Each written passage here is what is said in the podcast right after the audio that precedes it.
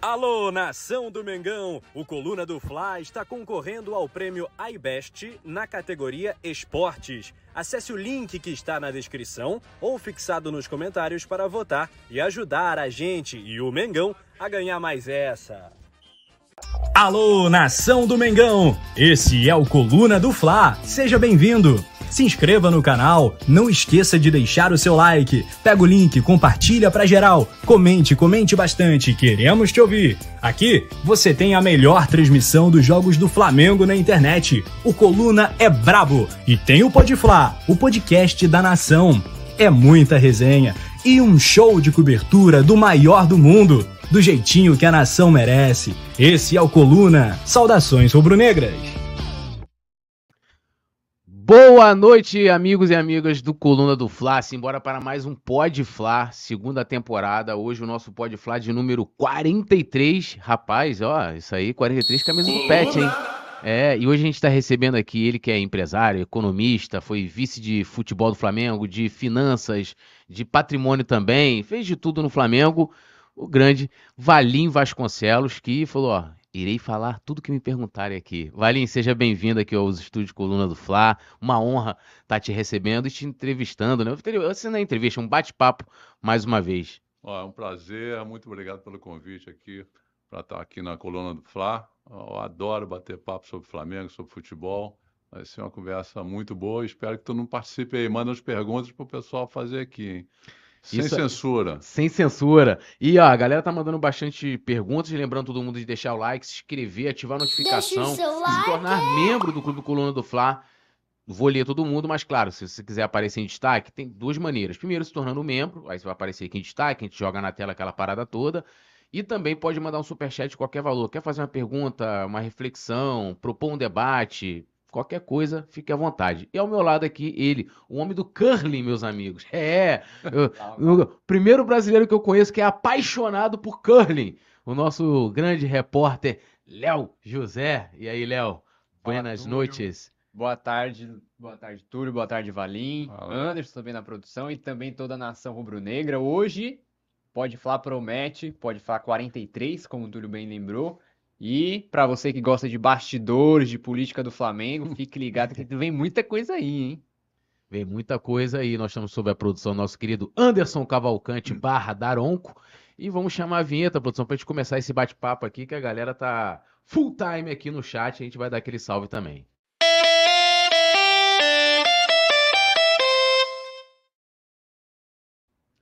Bom, lembrando sempre a galera de deixar o like, dando aquele salve aqui, ó, pro Williams, Pablo, Leonardo, o Léo José tá interagindo aqui com a galera, Miguel Vitor, Gabriel Rodrigues, nosso querido Tisso, alô Tisso, ele que é membro do Clube do Coluna, falou aqui, ó, boa tarde, meu grande amigo Túlio, meu grande amigo Léo, fechado com a família Coluna, tamo junto, equipe.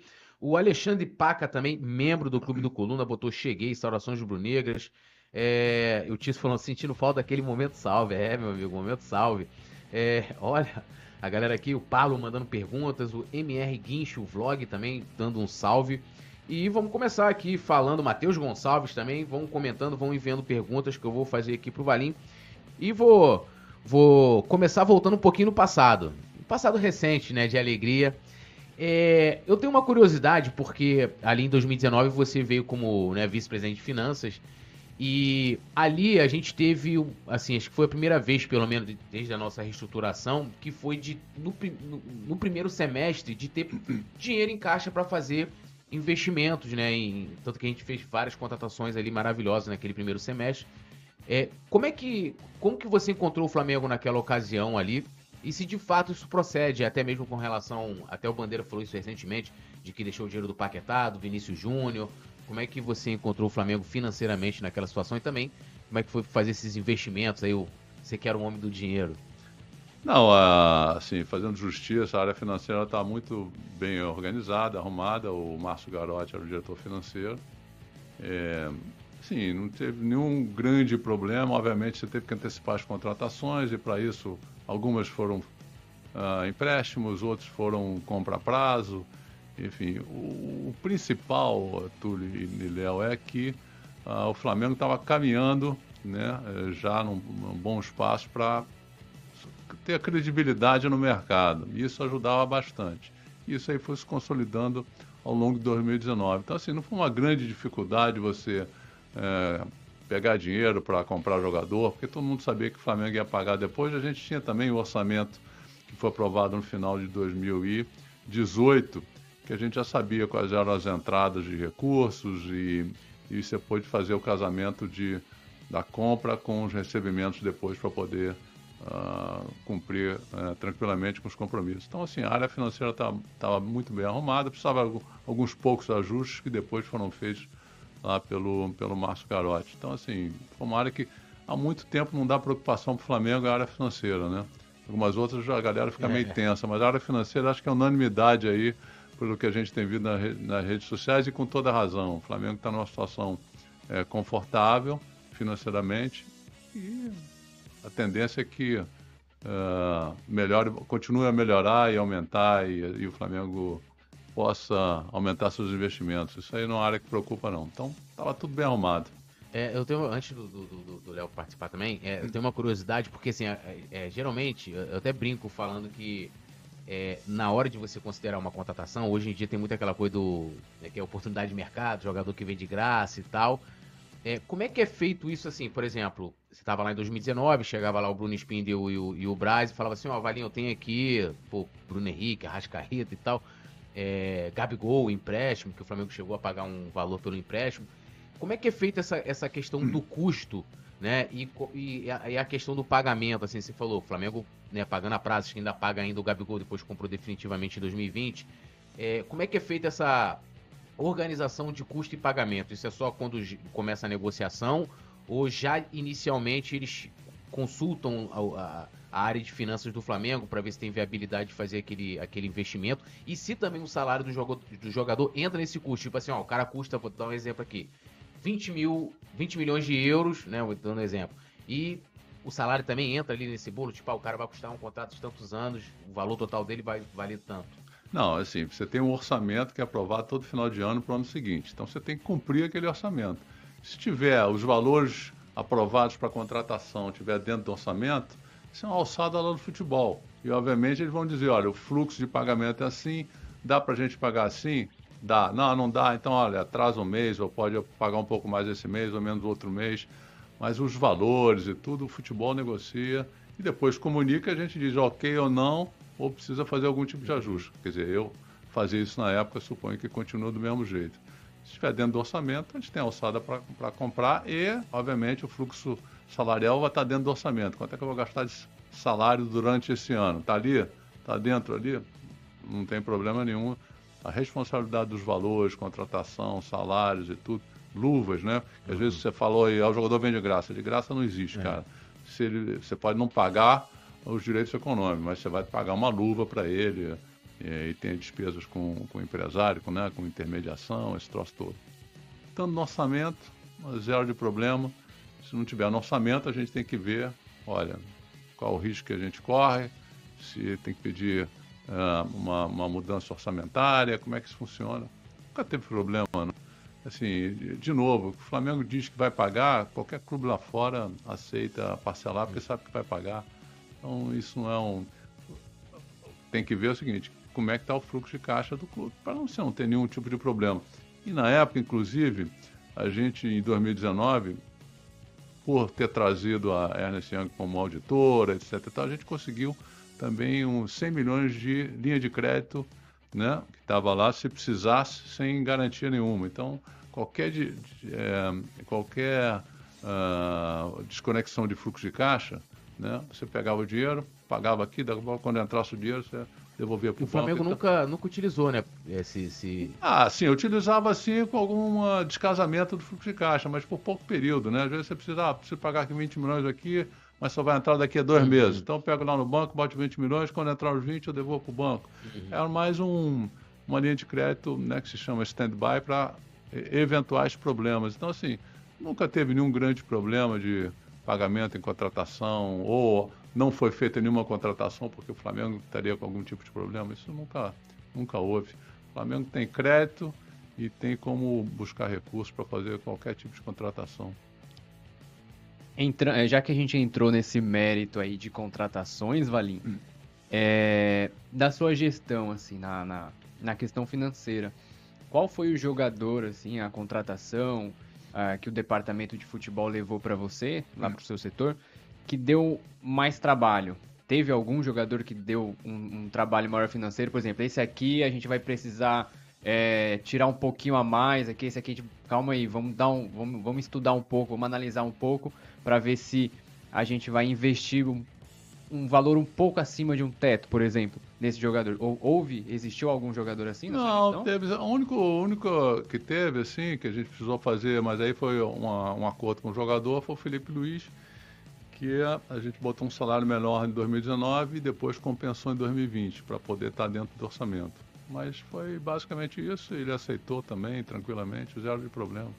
É, é o que eu estou dizendo, né? Quando você tem credibilidade, você fala, ah, vamos negociar dessa maneira, eu vou te pagar assim. Ninguém cria problema. Né? Você criava problema antigamente que você não sabia se ia receber. É. Você diz, olha, cara, eu não posso pagar aqui por causa disso, disso, disso, mas eu vou ter fluxo aqui e vou te compensar lá na frente. E aí as negociações fluíram tranquilamente, nunca teve nenhum problema assim de negociação foi travada porque o cara não acreditou, porque o clube lá fora não achou que o Flamengo não ia pagar e por falta de dinheiro também. Eh, nunca teve. Chegou, chegou, a, chegou de acontecer de algum de algum algum nome, o departamento de futebol praticamente conseguir a negociação e na hora de repassar para o financeiro, é, você e o seu pessoal lá do financeiro barrar por questão financeira, por exemplo, é, fulano X departamento de futebol negociou com fulano X, aí, aí nessa negociação o DP Fute vai lá e, pô, vou passar aqui para finanças para bater o martelo e concretizar. Sim. Aí quando chegou na finanças, daí vocês chegaram a falar, não, com esse valor aqui não vai dar. Chegou, já aconteceu algum caso assim? Não, aconteceu, 2019, o departamento de futebol estava fechado com o jogador, eu posso dizer, na época era o Balotelli, só que o, a vinda dele dependia da venda de um jogador.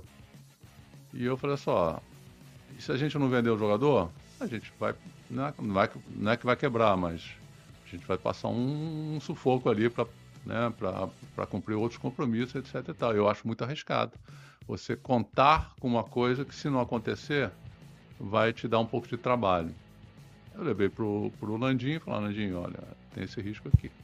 Aí o Landim imediatamente falou, então não vamos fazer e o Landim sempre foi um cara muito cumpridor do orçamento, muito preocupado com a, com a questão financeira. Então é, um, é, uma pessoa que não tomava risco de jeito nenhum. Né? E eu acho que ele estava certo. Então acho que foi o único caso que teve foi esse, porque envolvia a venda de um outro jogador para poder pagar um pedaço, o salário, luvas, etc. Não me lembro o que era na época. E aí foi a única, a única situação.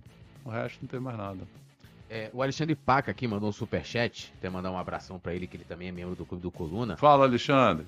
E ele falou aqui, ó. A área financeira pode cobrar do Braz as multas milionárias? ele aí tá falando das multas de treinador, né? Que acho que atualmente, se eu não me engano, acho que soma 22 milhões de alguma coisa, contando dono. Ah, Alexandre, a área financeira tem que pagar, mais nada.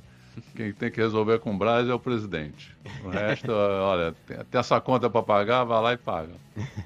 É, eu, eu, eu, quando o Bandeira teve aqui com a gente, é, ano passado, se eu não me engano, e aí eu, eu voltei aquele assunto de 2015, né, da, da cisão, né, ah. que é, eu acho que, assim, dando minha opinião rapidamente, acho que ali quem perdeu foi o Flamengo, por mais que eu acho que ele manteve ali, né, o que o, o que foi feito lá no início, né? Uhum. É, eu até brinco que uma das melhores entrevistas que eu fiz na eleição de 2015 é, foi com o Landim explicando como é que ele ele, como é que foi feito o planejamento lá em 2013, né? Começando, e, e é muito bacana aquela entrevista.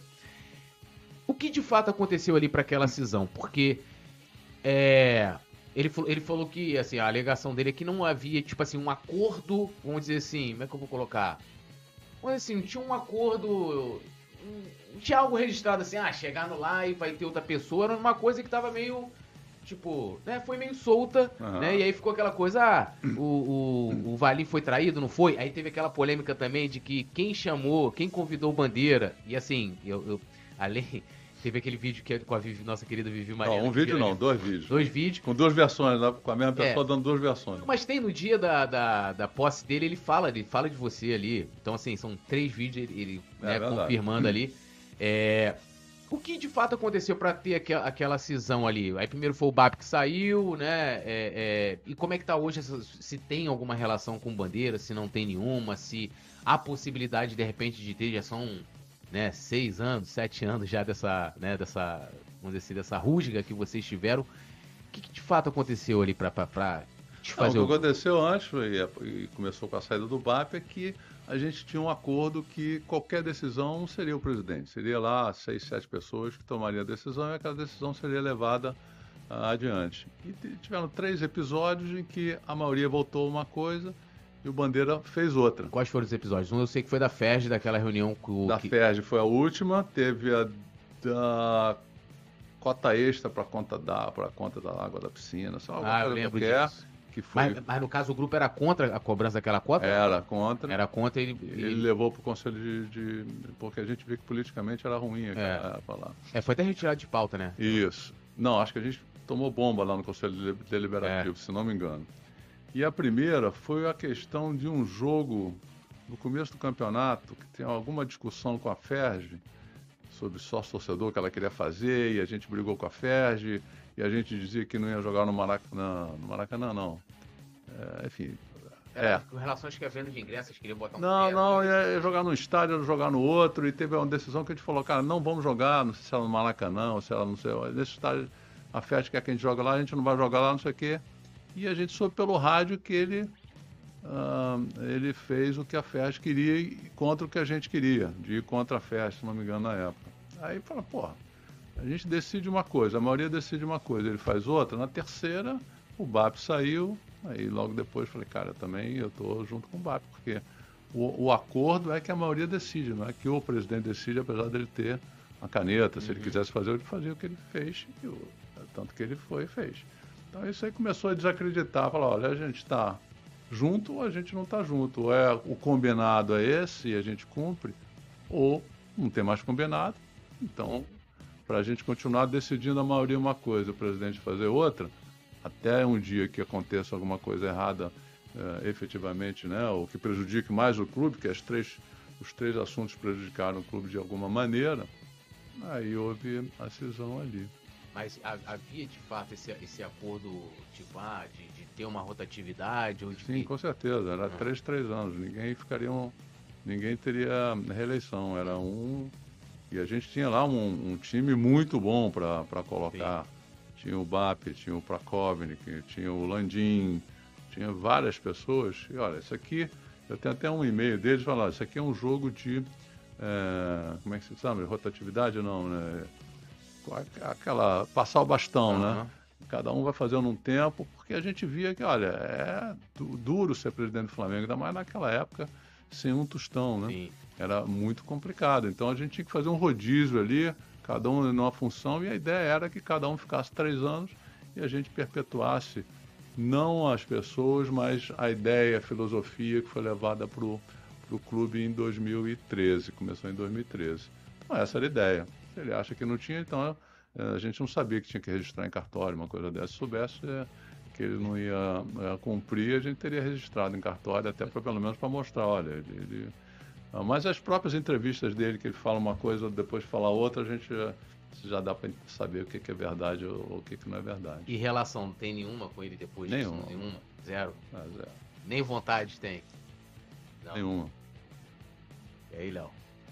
É, dando voz aqui pra galera do chat. Dá, dá um tem, já tem o Matheus o Mateus de Souza que ele tá louco pra falar sobre o estádio, estádio. mas a gente vai falar sobre isso aqui daqui ah, a Mateus, pouco. Matheus, calma, já vamos falar. a gente vai falar sobre isso daqui a pouco, olha só. É, o Mengão, o Jorge Carlos e o Mengão aqui é, dando boa tarde, também querendo saber sobre estádio. É, Miguel Vitor pergunta pro Valinho o que ele acha das mentiras de Landim sobre o estádio. A gente vai chegar sobre isso. Tirso Gonzalez, boa tarde, meu grande amigo Túlio, amigo Léo, fechado com a família do Coluna do Fly. É isso aí, galera. Não deixem, cadê aqui, ó? Não deixem de dar o like aqui na, no nosso Podflá. Já pega aqui o link, já compartilha no seu, no seu grupo do Flamengo, porque a gente tá só começando. O Valim já falou sobre Balotelli. É isso aí, o Flamengo chegou a, a, a negociar com o Balotelli, só que daí, financeiramente, é, na visão lá de 2019, não seria muito viável naquele tempo. É... Valim, quero perguntar para você. quando foi o virar de chave na questão financeira do Flamengo, que você viu que a partir de momento X o Flamengo é, começou a ter uma gestão financeiramente, administrativamente é, elevada, de um outro patamar? Qual, qual foi a, a, a, o procedimento nos bastidores aí do Flamengo que deu essa virada de chave? No clube? Não, tudo começou em 2013, né, Leão? Assim, foi um processo, aquilo foi acontecendo passo a passo e várias ações foram feitas desde então até você culminar lá em 2019 com a auditoria da Ernst Young, né, que é a abreviatura, né, é, UI, uh, porque aí carimbou dizendo, olha, essa é uh, a, a, administração financeira do Flamengo, a, a, parte né, toda de gestão do clube ali, de números e tudo, tá, de processo, de controle, de fluxo, tá uh, ok, eu vou dar a minha chancela. A partir dali, né, todo mundo, todos os clubes do Flamengo foram o primeiro aqui na América do Sul a ter, é, nem sei se na, nas Américas também, a ter essa, essa auditoria, né, de umas das quatro maiores do mundo, ali foi batido o martelo que todo aquele processo que foi feito desde 2013 estava concluído, né, assim, estava a gestão do clube, a questão financeira, contábil, uh, de processos, de, de fluxos, de controles, estava num padrão muito bom. Então, assim, começou em 2013, 2019 uh, foi concluído. Você, esse formato ele persiste ainda hoje, né? Até, Sim. até hoje. É, existe alguma regulamentação que faça com que esse processo, esse procedimento, ele fique por um determinado tempo com o Flamengo, por exemplo? É até o fim da, da, da atual gestão? Não, é, é, anual? É a cada cinco não, anos? Todo ano, não. A auditoria fica lá o ano todo olhando, e principalmente no final do ano, com o seu balanço no final do ano, ela vai lá, avalia as contas, vê se está tudo correto, né? uma parte não por amostragem, então ver se os números estão bem classificados, se o estoque foi bem uh, avaliado, enfim, uh, despesas com, com meninos da base, assim, tem uma série de contas que eles analisam e vê, não, está tudo correto, contabilizado, ou se tiver alguma coisa errada eles apontam para ser corrigida depois. Então, assim, isso é para a vida toda, a não ser que chegue algum presidente lá e diga, eu não quero mais que vocês trabalhem com o clube. Pode acontecer? Pode. Mas esse processo é para você ficar a vida inteira, porque isso é que vai, esse carimbo, essa é que vai trazer a credibilidade, continuar, né? a manter a credibilidade do Flamengo no mercado, seja com quiser levantar algum recurso, seja se quiser comprar um jogador a prazo, é, você tendo uma empresa dessa como sua auditora do balanço do Flamengo, isso traz credibilidade. Então, assim, é para ficar a vida inteira. Né? O Flamengo se tornou é o Big Four, né? É, foi auditada por uma Big Four, né? Exatamente, é uma das quatro maiores do mundo, né? E, de novo, isso trouxe, assim, abriu uma credibilidade, não só para é, assim, patrocinadores, pô, olha, vou, vou lá no Flamengo porque as coisas lá estão corretas, então eu vou botar meu patrocínio lá. Ajuda um monte de coisa, um monte de coisa. E olha que teve gente contra, tá? No dia que eu apresentei na diretoria, teve uma pessoa importante que disse, não, de jeito nenhum trazer esses caras. Ainda bem que o presidente Landim foi, foi firme e falou, não, vamos, vamos botar. Essa pessoa tá por aí ainda? Ih! Ó, eu tenho, tenho uma. Tá rondando aí. A gente tem um superchat aqui, mas tem uma, uma pergunta interessante aqui do Mário Montino. Que ele fala o seguinte: é, até tratando das finanças, o, o superchat aqui do nosso amigo Alessandro Cirne é um outro assunto. É, e, e, aí o, o Montino, o Mário Montino pergunta assim: quando o Flamengo vai chegar a dívida zero? Nunca, né? Cara, o Mário, assim, esse negócio de dívida zero é muito relativo, porque se for uma dívida de longo prazo, barata, etc e tal, não tem nenhum problema. Tem que ser uma dívida que cabe ali no seu fluxo de caixa e que você use essa dívida para fazer alguma coisa. Né? Quer dizer, pô, eu né, quero é, comprar lá um terreno do CT, para aumentar o CT, por exemplo. Ah, eu não tenho dinheiro em caixa. Então vou pegar um financiamento, lá, na Caixa Econômica Federal para comprar o CT. Porque aquilo vai me trazer um retorno maior do que os juros que eu vou pagar daquela dívida, tá certo? Então vale a pena. Né? Não vale a pena sair no banco agora, o Flamengo eh, gastar tudo em cheque especial. Vai gastar lá 20% ao, ao ano, 30% ao ano, aí não vale a pena.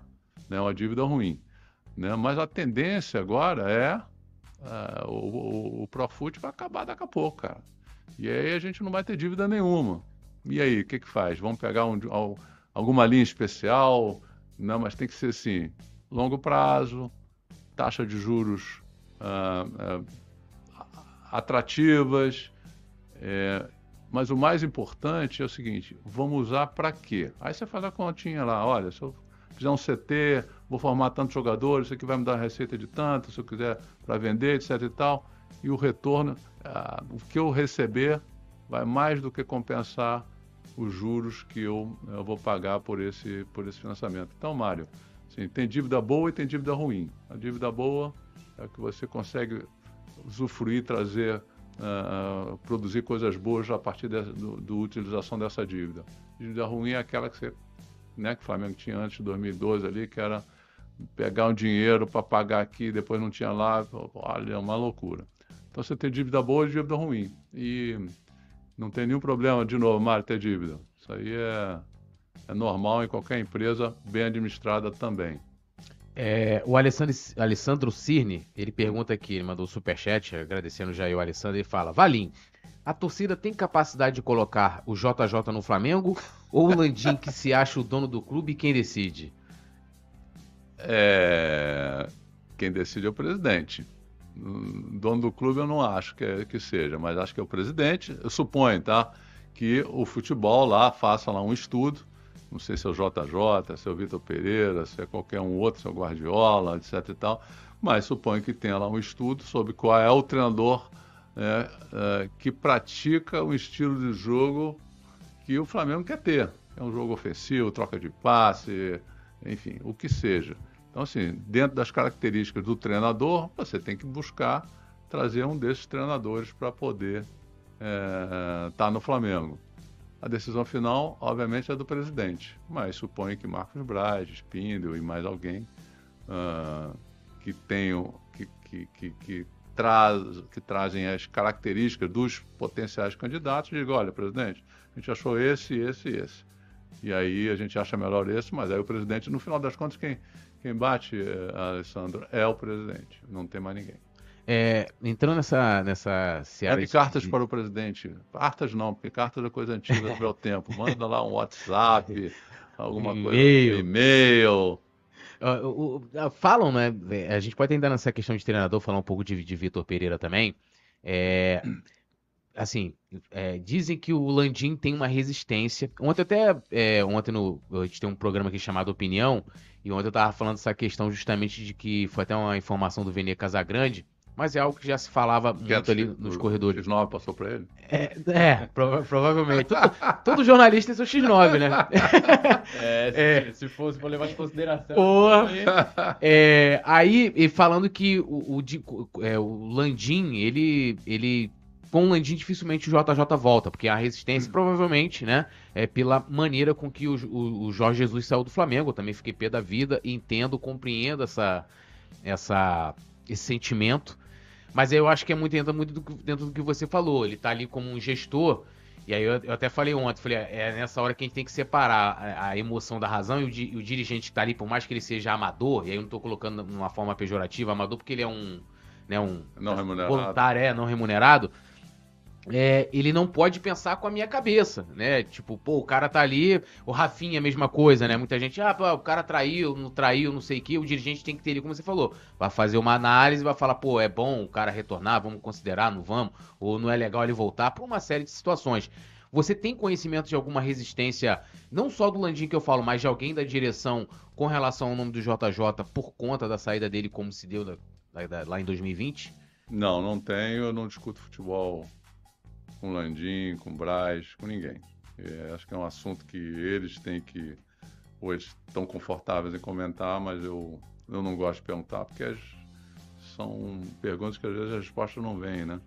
Então eu prefiro deixar com que eles administrem e torcendo para que eles consigam administrar isso da melhor maneira. Mas nunca me falaram é, sobre resistência contra é, ninguém. Ninguém, o JJ ninguém. Ninguém. Quiser, quer água? Quiser água aí, quer um café? Eu peço pro, pro Daronco. Daronco, é, o da nosso querido é. Daronco. P posso entrar aqui na questão do. Teve os nomes que te questionaram lá no Twitter, que foi o nome do Sampaoli, uhum. né? E aí teve, é, teve aquela situação em 2015, né? É, que você pode até contar. E lá no Twitter você chamou ele de mentiroso. Você pode mentiroso, explicar claro. Por que, que você chamou ele de mentiroso se numa eventual saída do Vitor Pereira, tá? É, se, se você acha que ele poderia ser um nome considerado, ou pelo fato de ser mentiroso, não seria bom ele vir pro Flamengo, ou sequer ser, é, tá, ser um alvo do clube? Não, primeiro mentiroso porque a gente esteve com ele lá em Santiago, no Hotel Hilton, se não me engano, lá eu, BAP, né, tivemos lá ele com a equipe dele, ele até mostrou vídeos sobre o time Flamengo, como é que jogava, etc, etc e tal. Teve uma minuta de contrato que o Tostes liderou, Tostes, o dia que vocês começaram com o Tostes, ele vai confirmar, já com o empresário dele, inclusive com o Gelson Baresi, e o outro empresário, e tinha lá tudo pronto, assinado, esperando ele se desligar da seleção do Chile, porque ele tinha que pagar uma multa alta. Assim, no dia que ele vem dizer que nunca encontrou ninguém e que não tinha nada, é um mentiroso. Agora, em relação a ele vir para o Flamengo, quem tem que decidir é o futebol. Se, se, se, se o futebol e o Landim decidirem que o São Paulo é o melhor uh, treinador para vir, não sei se agora, ano que vem. Mas aí... se te consultarem, valem aí. O... Porque, assim, na minha opinião, até falei isso na época, é, naquele dia que vocês anunciaram, ó, se a gente ganhar a eleição, quem é o nosso técnico é o Sampaoli. Isso. Né? E vocês conseguiram pautar é, a discussão, o debate ali na, na, na Flá Twitter, nas redes sociais, é, inclusive da mídia também, porque começou a soltar isso. E eu lembro que nesse mesmo dia. Não, desculpe, só te interromper. Uhum. O empresário dele autorizou falar. Uhum. A gente não ia falar, não ia porque falar. ele estava contrato uhum. lá. E o, o Tosh falou, pô, o, o, o, empresário dele autorizou a falar. Pode falar que o São Paulo vai vir. Tá, tá sendo. Tá não foi uma coisa tá acertado. Aqui de falar. Não, de jeito nenhum. A gente só falou porque o cara autorizou. Então a gente não podia falar porque era uma negociação hum. confidencial, tá certo? Hum. Então, desculpe te interromper. Não, não, fica à vontade. E, e aí, naquele dia, eu lembro que tinha uma. É, a gente tinha uma, marcado uma coletiva, acho que era você, Valim. Não, eu, Landim. Não, é, você, Landim e o Gustavo lá no escritório do. É do, do, do Landim, Landim lá em Botafogo. Isso, no... E aí foi quando saiu essa. Que, que o Fred Gomes conseguiu um áudio lá do, e ele desmentindo na rádio. E ali eu até falei com, falei com, com um amigo nosso em comum. Aí eu falei, cara, olha, eu acho que depois dessa, porque assim, ficou um negócio, pô, o cara, ele, num áudio, né? Ele ali falando ali, né? Tipo, ó, oh, eu nem conheço esses caras. É. Né? Um negócio é. assim. E eu falei, cara, e eu, nesse dia eu ia entrevistar o Bandeira, né? Que tava ali é, brigando, brigando, se no bom sentido, tá, gente? É. Brigando ali na, na, na, na eleição, né, naquele ano. Tu não acha que aquilo foi, foi determinante para que vocês perdessem a, a, a eleição? Ou... Não, eu não acho não, porque assim, as pessoas e muita gente até hoje acha que o Bandeira era o cara que fez tudo, né? E a gente não foi, aquilo era um grupo. Né? O Bandeira foi, entrou lá aos 43, né, que é o nome do programa hoje, no segundo tempo né? E a, e, a, e a postura dele era muito assim, calada, né? Ele praticamente, como eu falei, quer dizer, eu e o BAP escalamos todo, presidente, vice-presidente, presidente do conselho, todos os vice-presidentes, então assim, eu e o BAP fizemos tudo. Né, escalamos, colocamos as pessoas. Depois, sim, teve um time com Tocha, Landim, Prakovnik, uh, Dr. Walter, o próprio Bandeira, todo mundo ali discutia, uh, o Williman, que foi muito importante, todo mundo discutia tudo ali, as pessoas se ajudavam, Vrobel etc, também, etc, né? tal. Vrobel, exatamente, esqueci. É, então, assim, era um grupo e, e, longe do Bandeira ser o líder. Né? De novo, o Bandeira foi 35 anos do BNDES, chegou no terceiro escalão. Nunca foi mais do que isso. Né? Era um, uma pessoa, um chefe de departamento da área de meio ambiente, que dava lá as, as licenças, etc. Nunca teve uma, uma liderança sobre uma. e nunca fez nenhuma operação importante no, no BNDES. Então, se ele chegou no Flamengo, ele teve o papel dele lá, é, e depois, quando ele tentou fazer um voo solo ou voo lá com, com a turma dele, deu no que deu, né?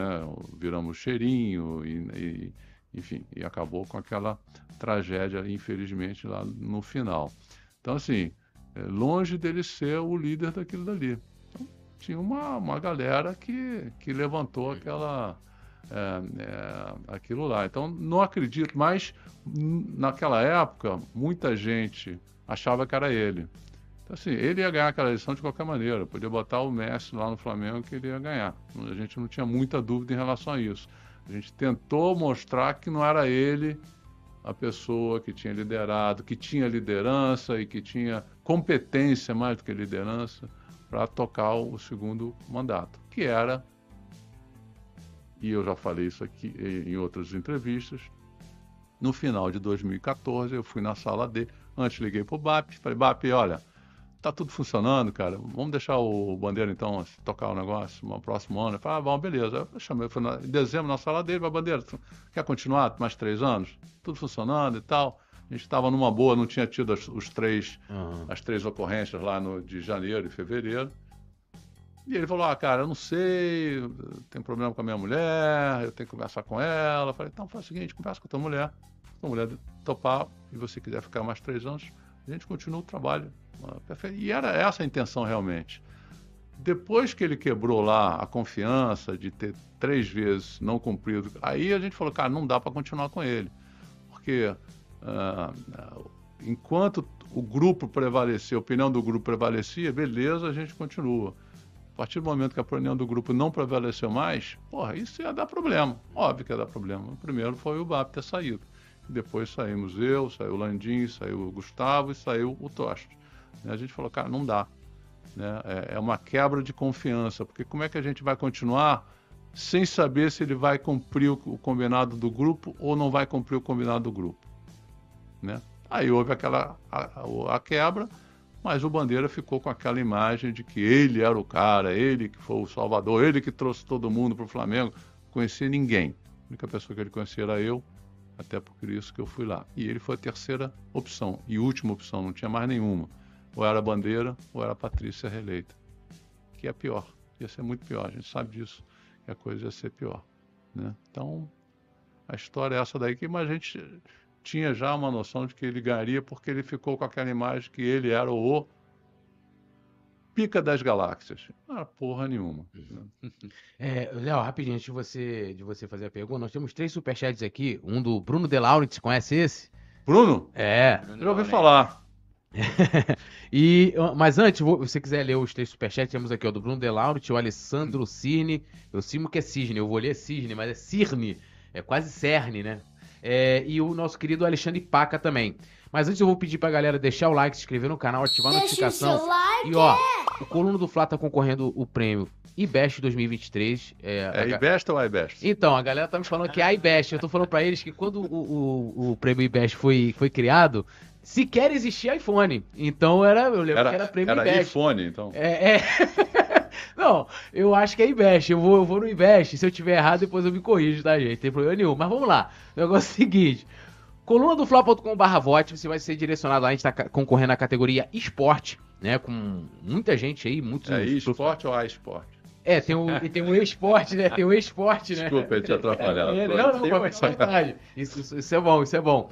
Mas, inclusive, ó, Vale, você tem que votar na gente. colunadofla.com barra vote, aí você vai cair na página, você vai ah. procurar o coluna lá. Você me dá cola pra como é te que dou a cola, aí tem um coraçãozinho, você clica lá no coraçãozinho. Então, o, e o coluna do Fla é o Flamengo nessa, nessa é votação aí. aí. pô. Então pronto. Então, pô, não vai deixar a gente perder aí. Alô, Bruno De Laurent. Nós estamos perdendo pro meu querido amigo, mandar um beijão pra ele, é vascaíno, mas é meu parceiro o, o, nosso querido Pedrosa. É, mas é Vascaíno, a gente tem que ganhar, pô. Não tem essa tá parada. Tá perdendo o Pedrosa? É, a gente tava na posição. Ele tava na posição assim. Então Absurdo agora isso. É, pô. Ah, então, pô, alô Flamengo. Alô, nação. Natão, cadê o pessoal do chat? Pô. Você que tá no pô, chat, não, já, já, deixou, já deixou. Se ganhar, o Túlio vai sortear uma camisa, hein? Aí, aí, eu, tenho, aí, eu tenho que conversar com o meu chefe, ah, Eu tenho que conversar com o meu chefe, Simon Ledo. A produção ele... já deu ok? Mas eu, se eu chegar pro Simon e falar assim, Simon, ó, se a gente ganhar lá, a gente conseguir se classificar lá no prêmio né, IBEST ou iBest, você coloca uma camisa, com certeza ele vai colocar. Ah, aí, grande tá alegria, pô. Ah, que sugestão. Ele tá doido pra poder meter um terno e receber esse prêmio. Tá vendo? Ah, o quê? Vai chegar lá, pá, aquela é, parada toda. É isso. Tá com os superchats aí? A gente tá aqui, Túlio. Vamos lá. lá. Ale, o Alessandro Cirne. Ele falou aqui, ó. A gente vai. O, o pessoal tá, tá polvoroso aqui pra saber do estádio, mas vamos pular essa aqui, Alessandro, primeiro. Bruno de Laurentiis falou aqui. É, perguntou pro Valim. Se o Landim já te respondeu no zap. Olha só. Que história é essa? Não, é... teve uma época que a coisa estava feia, não sei se foi ano passado, não sei o quê, eu mandei mensagem, falei, cara, olha só, a gente, eu não estou na gestão, etc e tal, mas acho que o dever de qualquer rubro-negro é se colocar à disposição se precisar de, de alguma coisa, estou à sua disposição e tal. Aí na época ele não respondeu, devia, dar, tô, devia estar com 200 troços para fazer. Mas eu encontro com ele, você me trata muito bem, a gente, é... a gente se dá bem. O Alessandro aqui também perguntou aqui, Valim, vens para presidente quando? Sou teu fã. Essa é a pergunta que muita gente está fazendo. E aí? A gente já entra nesse assunto já, Túlio? É, quer, quer entrar? É a pergunta, todo mundo perguntou, claro, vem candidato, e, não vem candidato. Não e não é só o Alessandro não, hein? Tem uma galera aqui no chat per falando. perguntando, perguntando isso. E aí, Valim? Ano que, vem, ano que vem a gente vai saber. então, não descartou. Não, descartar não. Não descartou. Não. Ah, assim, acho que tem que primeiro, antes de ter nomes, é, pessoal, assim, a gente tem que ter um projeto ou ter pessoas em volta de um projeto que as pessoas pensem parecido. Assim, não adianta eu achar uma coisa querer ser candidato e ninguém concordar comigo, por exemplo, tá? Então, o que eu imagino é o seguinte: primeiro vamos montar um grupo de pessoas, o que, que a gente pensa para o Flamengo, o que, que a gente pensa para o departamento de futebol, como é que devia estar estruturado, se a gente pensa em mudança do estatuto, se a gente pensa em não ter pasta para VP, são coisas que eu acredito, tá? O que, que a gente pensa de SAF, o que, que a gente pensa de estádio, sei lá, várias coisas. As pessoas pensando parecido, né? Aí a gente senta o seguinte, tá bom, todo mundo pensa parecido, esse grupo é quem é a pessoa mais adequada, quem é que está disponível, quem que quer. Aí que você começa a definir os nomes. Você não pode começar pelos nomes para definir o projeto. Então você tem que definir o projeto, o que, que a gente imagina, quanto tempo, se vai, olha, né, eu quero um, um, um, clube global, então vou ter que contratar uma consultoria de marketing, uma consultoria de comunicação, eu quero rever o, é, o sócio torcedor. Tem, tem uma série de coisas que você tem que fazer, mas essas pessoas, esse grupo tem que concordar e depois disso vender para os sócios do clube. Vender no sentido, olha, esse é o nosso projeto, esse é o nosso programa e as pessoas que a gente escolheu para ser presidente, vice-presidente, presidente do Conselho Deliberativo e vice, presidente da Assembleia Geral e vice, presidente do Conselho de Administração e vice, essa é a equipe tá certo? Então, assim, é, se eu vou ser candidato, posso ser, mas pode ser que na época lá ou eu não possa, tem algum tipo de restrição, ou tem uma outra pessoa que está em melhores condições e, e, e, pode servir melhor o Flamengo. Eu acho que o importante né, também, assim, e uma vez eu fui criticado pelo Márcio Braga, ele falou, pô, mas você não faz questão de ser presidente do Flamengo? Eu falei, eu faço, mas também se eu não for, não tem problema. Ele ficou puto comigo. Falei, ah, você tem que ser. Eu falei, cara, só Márcio, eu quero o Flamengo bem. Se o Flamengo estiver bem, uma boa administração, um cara legal, não sei o quê, porra, eu vou continuar Isso torcendo. aí foi naqueles almo me... almoços lá do Garden, agora, ou não? Não, isso, isso, foi, lá, isso foi lá para trás. almoço do Garden eu vou comentar daqui a pouco.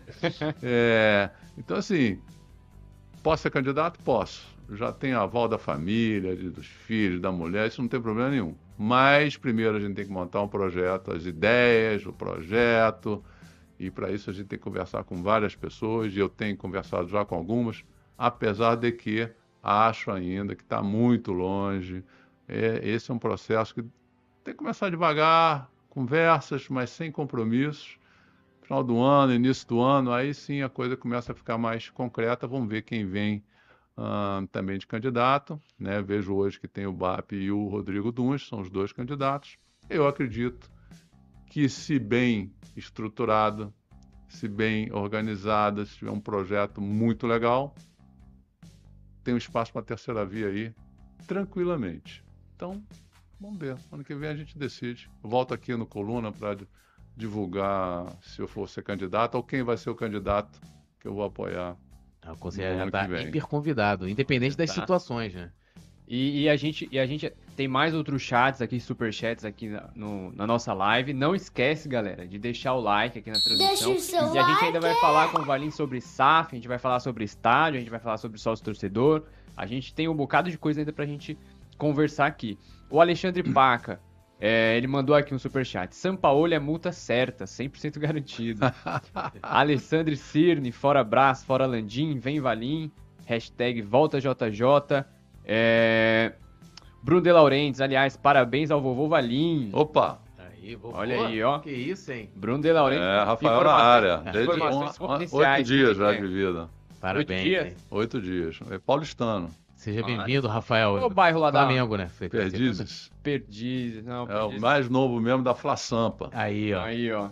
Ali em São Paulo eu conheço, conheço um pouco a Moca. Estudei ali, mas Perdizes não, não é muito para aquelas bandas lá, não.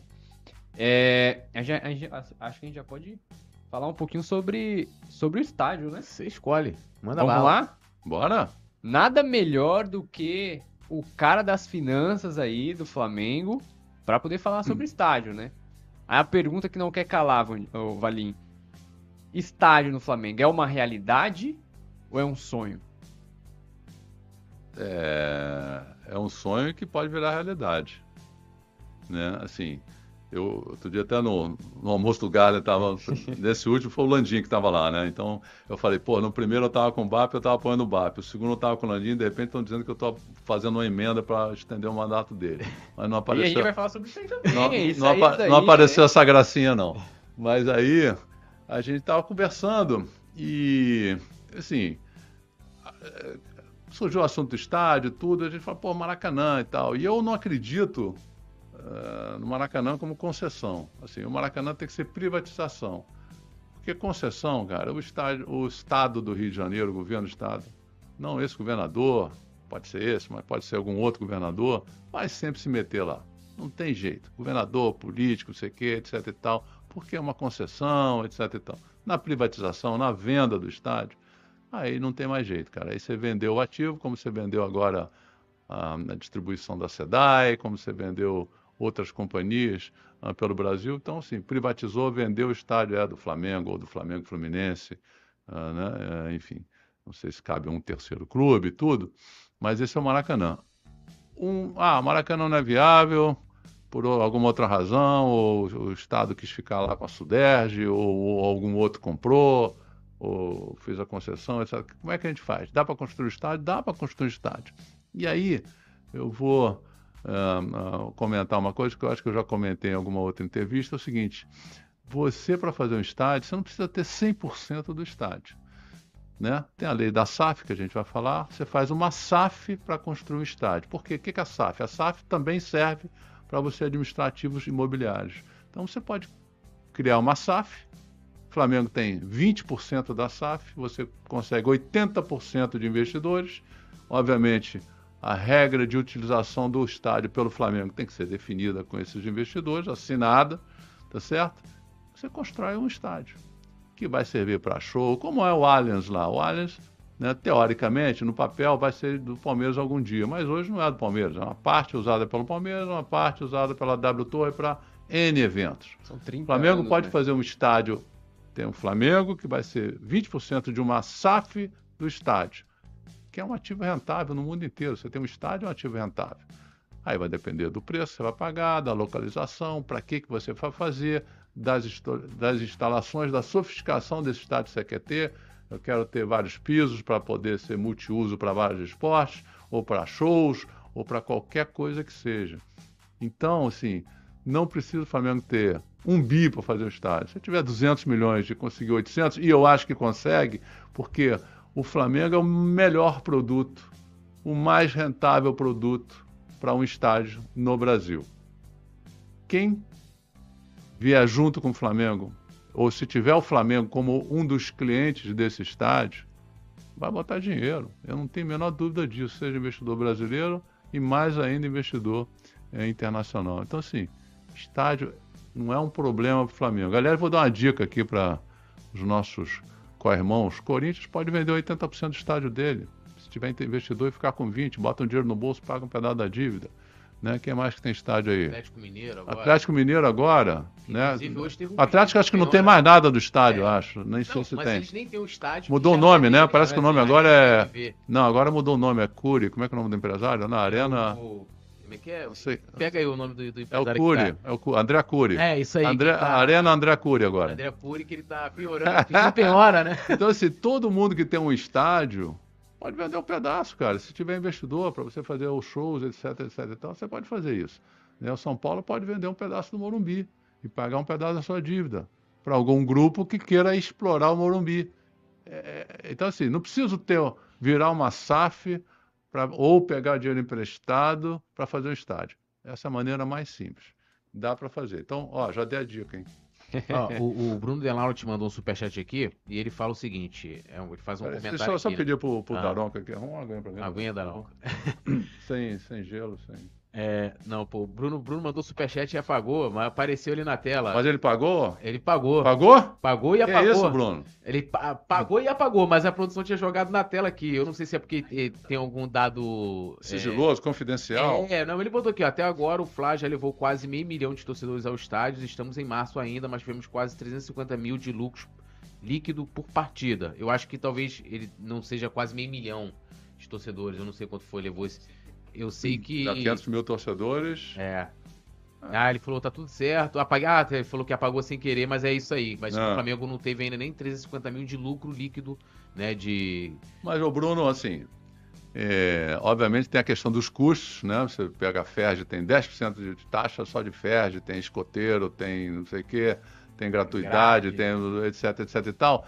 Mas tem também, Bruno, algumas obras que rentabilizariam o estádio que não vão ser feitas enquanto você não tiver a concessão ou a privatização do estádio. Eu não vou investir uma grana lá para botar camarotes VIPs ou para poder tirar as cadeiras atrás dos gols para poder ter mais gente ou ter novos serviços ou ah, né, fazer um espaço para a torcida adversária, né, visitante, para que eu possa ocupar mais os espaços, né? Você fica aqueles espaços vazios todos. Então tem certas obras que só vão ser feitas depois que tiver uma decisão sobre quem vai ficar com o estádio. E isso vai rentabilizar, aumentar a, a lucratividade lá do, da, da, da operação para o Flamengo. Então ah, ah, é isso. Né? Por isso que o lucro é tão baixo, porque muita gente ah, ganha. Eu acho que uma das coisas que o Flamengo tinha que fazer, a primeira coisa é ir no, no presidente Rubens Lopes e pedir para baixar essa taxa. Isso não tem sentido. Ou então botar um, um cap,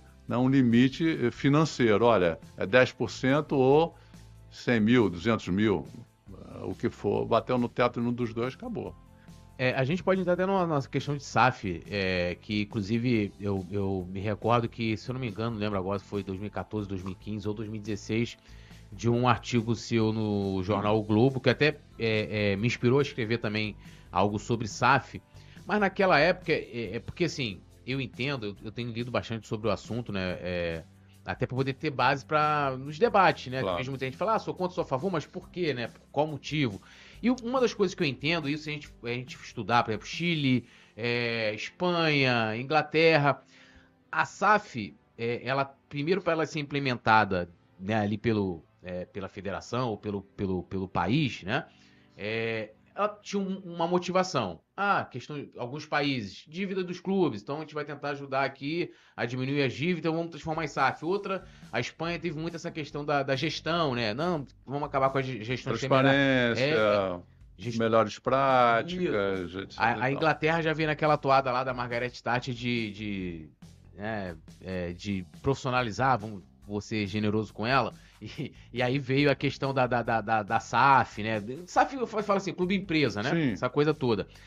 E aqui no Brasil, meio que isso, a gente sabe que o Rodrigo Maia acelerou por conta né, do Botafogo ali e tal, mas acho que a grande motivação foi justamente as dívidas dos clubes. Tipo assim, é mais uma maneira que a gente vai tentar encontrar para ver se os clubes conseguem é, quitar alguma coisa que Sim. devem aqui e tenham uma boa gestão.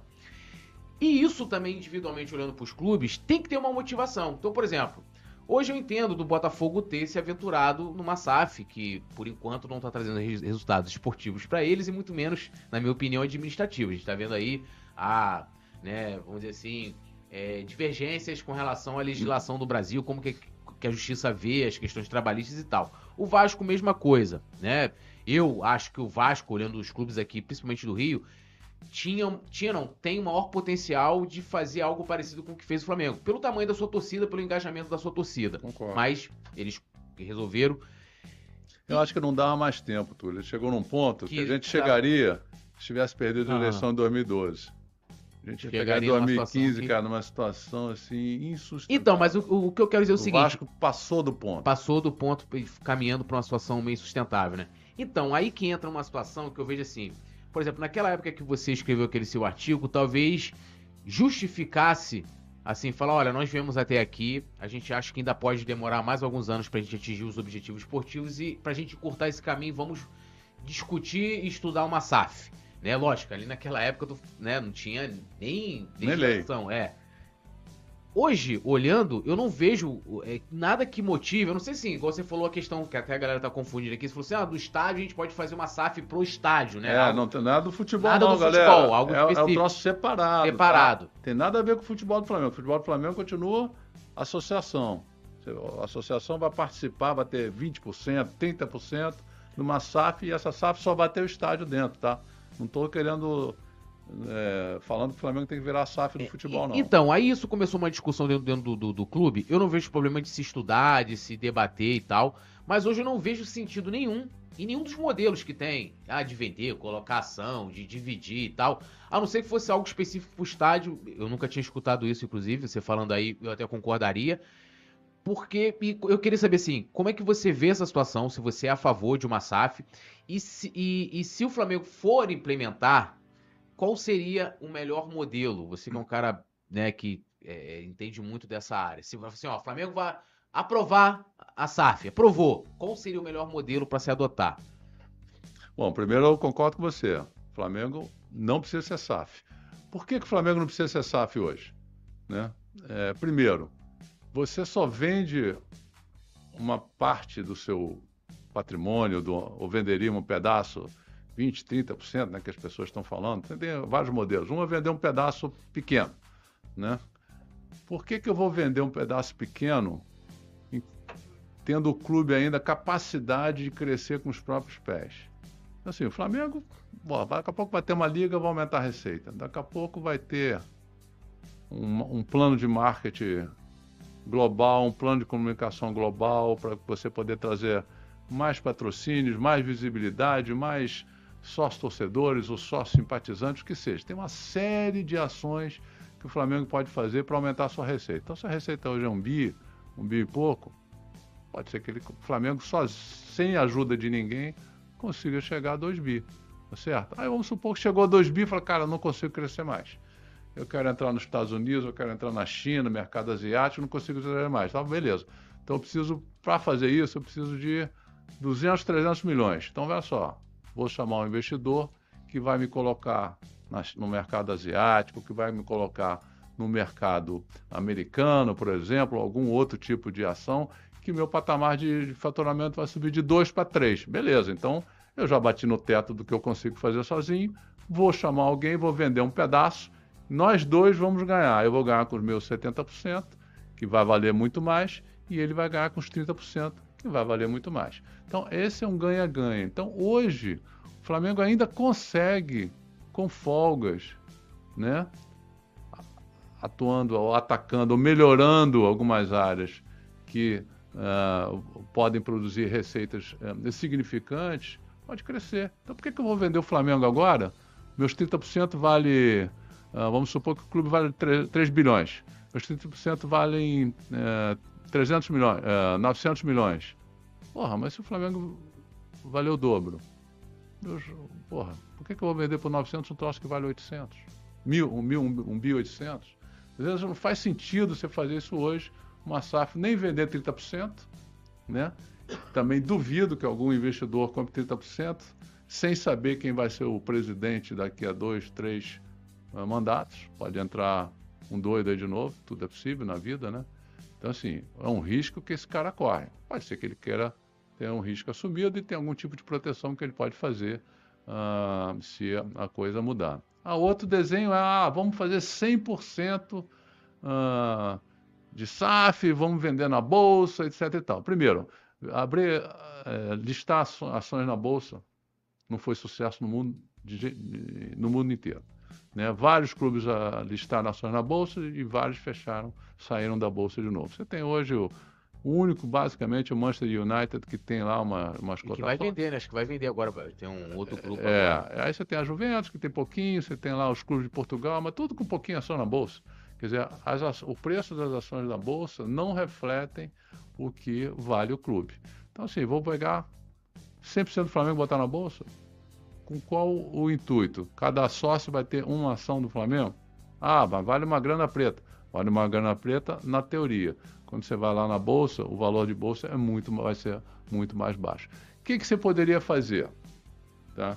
Assim, ah, mas desculpe, ainda tem um ponto antes. Eu virando SAF, eu já largo com 50 milhões negativo, porque eu vou ter que pagar 5% de imposto. Se eu faturo um bi, é, são 50 milhões que eu já estou jogando ali para o governo, né? Fazer. O que, que eu faria com esses 50 milhões se não fosse a SAF? De repente, poderia investir num jogador, poderia investir na compra de um terreno, uh, ou qualquer um outro tipo, uh, obras na Gávea, etc, etc e tal. Então, assim, tem que valer muito a pena para eu já largar, se o meu faturamento mantiver um bilhão, 50 milhões. Né? Porque eu já estou dando 50 milhões para o Lula porque estou pagando imposto de renda, 50 milhões, então tem que ser, valer muito a pena para eu poder uh, gastar esses 50 milhões. O que, que você poderia fazer um dia? Pô, olha só, eu quero que a torcida do Flamengo tenha 10% do capital, porque é torcida, etc, etc. Tá bom, aí você faz uma venda de 5% do capital, 10%, para os torcedores, o cara ter ali e dizer, ó, eu sou sócio do Flamengo. Poderia fazer? Pode, assim como você faz de privatização, venda para empregados com um preço menor, vai ser 10%, 5%, mas você pode ser 2%, 3%, fazer lá e vender para o torcedor só para dizer que o torcedor é um sócio do Flamengo. Não sei se isso vale a pena ou não vale a pena. De novo, teria que largar dos 50 milhões. Eu não sei se você tem um, você chama um trade-off que é uma, olha, uma coisa boa vender para torcedor, em compensação já tenho que largar de 50 milhões negativo aqui, porque eu vou ter que pagar esse imposto. Assim, não vejo necessidade do Flamengo virar SAF tão cedo, a não ser no dia que ele não consiga mais crescer sua receita com os próprios pés. Dia que isso acontecer, aí sim, vamos considerar ou trazer um sócio minoritário, com 20, 30, 40% que seja, aí vai depender, ou fazer 100%, e a gente faz de uma maneira que você não consiga também Uh, mesmo que o cara compre 50%, ele só vai ter direito a 10% de voto, para você limitar também, não ficar um cara mandando no clube como um todo. Então, assim, tem uma série de maneiras. Mas só para resumir, zero de chance de ter SAF agora. Quer dizer, chance não, no meu sentido. Se tiver um debate desse no clube, eu já falei que eu sou contra e vou defender que os associados não votem uh, para que o Flamengo vire uma SAF hoje. Quer fazer estádio? Vamos fazer uma SAF o estádio, separada, o clube tem uma participação e ali é que vai pagar o imposto, mas ali vai ter uma receita adicional, o Flamengo vai ter um estádio. Essa é a minha única, é, essa é a minha opinião. Acho que bem abrangente. O cara que entende do assunto, né? Tá... É diferente, é diferente. Às vezes eu, eu falo e as pessoas, né? Eu, não, mas, mas é legal. Não sei se conseguiram entender é, exatamente o que eu falei. Modelos em que mostrando o lado bom, o lado ruim, é, e colocando o Flamengo nessa dentro dessa seara. E, e pelo menos para mim, muito esclarecedor. Até mesmo com relação a essa questão do estádio, de de repente você fala assim: ó, vou preparar uma SAF para o estádio. Isso. Porra, eu, ninguém tinha falado disso ainda. É. Né? Eu acho que é uma puta de uma. Né, analisando aqui isso, eu acho que a gente não tá se aprofundando. Eu acho maravilhoso. Uma boa opção, né? É. Uma boa opção. É, eu separei algumas perguntas aqui do pessoal do chat, do Olívio Silveira, do Paulinho Alves e do Rodolfo Luiz, e são de temas diferentes. É, agora a gente já pode Vamos sair lá. da SAF. Vamos para uma pergunta que eu achei muito interessante do Olívio. Muito interessante do Olívio, mas eu vou deixar para depois, que é sobre mercado sul-americano, porque o Flamengo não é tão ativo no mercado sul-americano de jogadores. Mas tem a pergunta do Paulinho Alves, que é um pouco mais relacionado a esse lado dos bastidores do Flamengo. É, a pergunta do Paulinho, Valim. Valim, você é a favor de democratizar as eleições no clube? Hoje só votam sócios proprietários com dois anos. Associados das demais categorias necessitam de três anos de vida associativa. E aí, Valim? É, olha, primeiro, primeiro lugar é o seguinte, a gente tem que mudar o estatuto. Nós temos que estatuto de 30 anos e que você tem lá não sei quantas categorias de sócio, eu acho que isso aí tinha que ser racionalizado, pensar, discutido, tá? Uh, internamente, amplamente, a questão dos sócios, dos direitos dos sócios, dos deveres dos sócios e das categorias de sócios. Tem muita gente que fala, pô, você é a favor do, do, de votos de sócio-torcedor? Eu falei, cara, eh, não tenho opinião formada, mas eu procuraria lá o Internacional, o Fluminense, o Barcelona, o Benfica, vem cá, como é que é a experiência de vocês? O que é, o ponto positivo, o que é o ponto negativo? Depois leva-se para discussão e vamos saber, olha, votamos, não votamos, é, podem votar, não podem votar. Então, assim, ah, essa questão é, tem pouco sócio? É, tem pouco sócio. Eu não, eu não vejo é, é, esse ponto de ah, sócio proprietário dois anos, contribuinte patrimonial três anos. Eu não vejo isso como um problema. Eu acho é uma que... carência, né? Eu também não vejo como problema. É, como se fosse uma carência, você paga mais barato por um título e mais, barato, e mais caro por outro. Quem paga mais caro, vota antes, um ano. Quem paga mais barato, vota uh, um ano mais tarde, tá certo? Mas eu, eu vejo como a principal discussão é sobre o, o, o uh, quem pode, quem poderia ou quem poderá ou quem deveria votar para presidente do Flamengo. Que, que no Barcelona são 200 mil? Por que, que no Benfica é tanto? Por que, que no Flamengo é, são 10 mil que podem votar, mas vão 2, 3 mil? Né? E assim, e, assim, então tem que ser feita uma análise. Eu, eu sou totalmente a favor de fazer uma análise e depois se decide. Não, vai ser assim, ou vamos ser assim, ou vamos, de, vamos definir uh, como é que isso tem que ser feito. É óbvio que o Flamengo, é, pelo seu tamanho pela sua grandeza, deveria ter maior participação nas decisões pelos seus torcedores. De repente você pode fazer assim, olha, os torcedores têm poder de decidir isso, isso, isso, mas na eleição não. Ou não, tem poder de, de votar para presidente. Isso tem que ser estudado. Eu não tenho opinião formada, eu teria que estudar e ouvir de quem já pratica uh, essa forma uh, uma participação maior, quais são os prós, quais são os contras, o que, é que eles acham que precisam melhorar. Eu sou sempre a favor de, de ouvir, analisar, discutir e depois decidir uh, pela maioria, obviamente.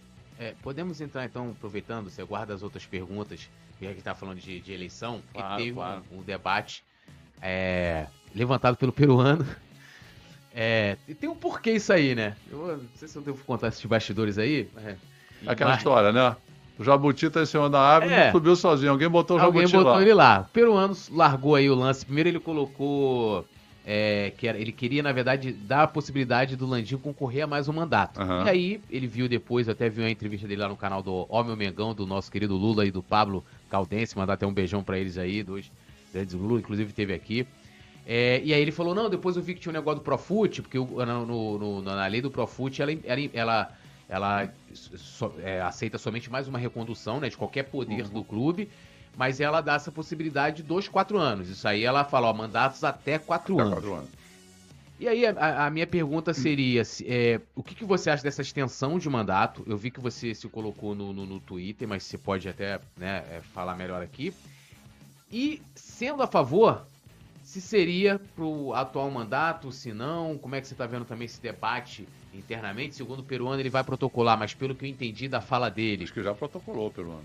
É, não, ele, ele não protocolou, porque ele ia protocolar com a, extensão, com a possibilidade de concorrer a mais um mandato. Aí ele viu que tinha um lance do Profut, e aí ele vai protocolar, porque assim, é, eu vou deixar esse bastidor para depois. É, me disseram que já estava lá na, na, na, Porque, assim, esse debate. Estudo lá pela Comissão de Estatuto Deliberativo. Então, esse... De três anos, não a extensão de um ano. É, então, e, e, esse debate. Porque, assim, primeiro, assim, para concorrer para mais um ano, a gente tem, que sair do Profut, né? Eu até outro dia fiz uma conta hum. maluca. O Profut é, parcelou em 240 meses.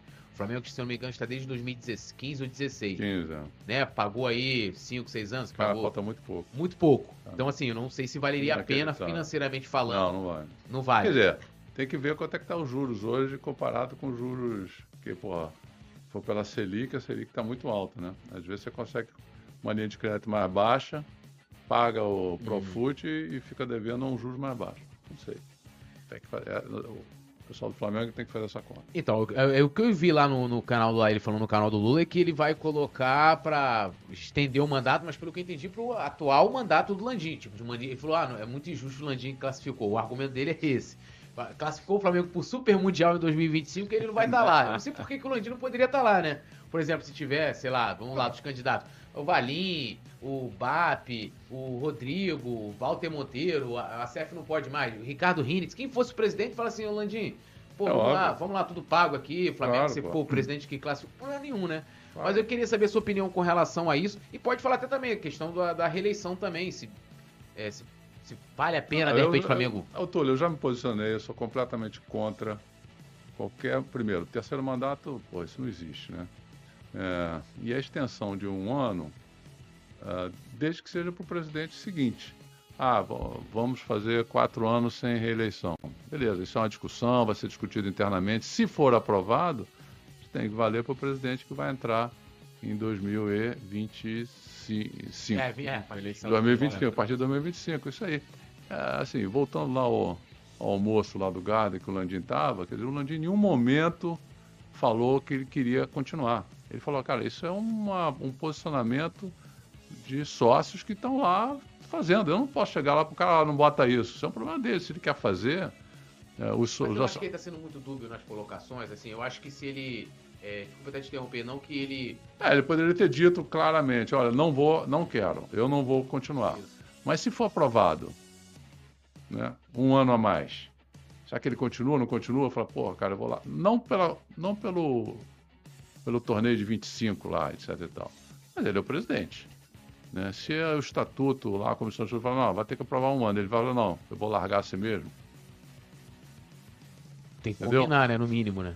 Não, e, e tem que ser o seguinte, o fato tem que acontecer para ele dizer, cara, ele falou, a princípio eu não quero.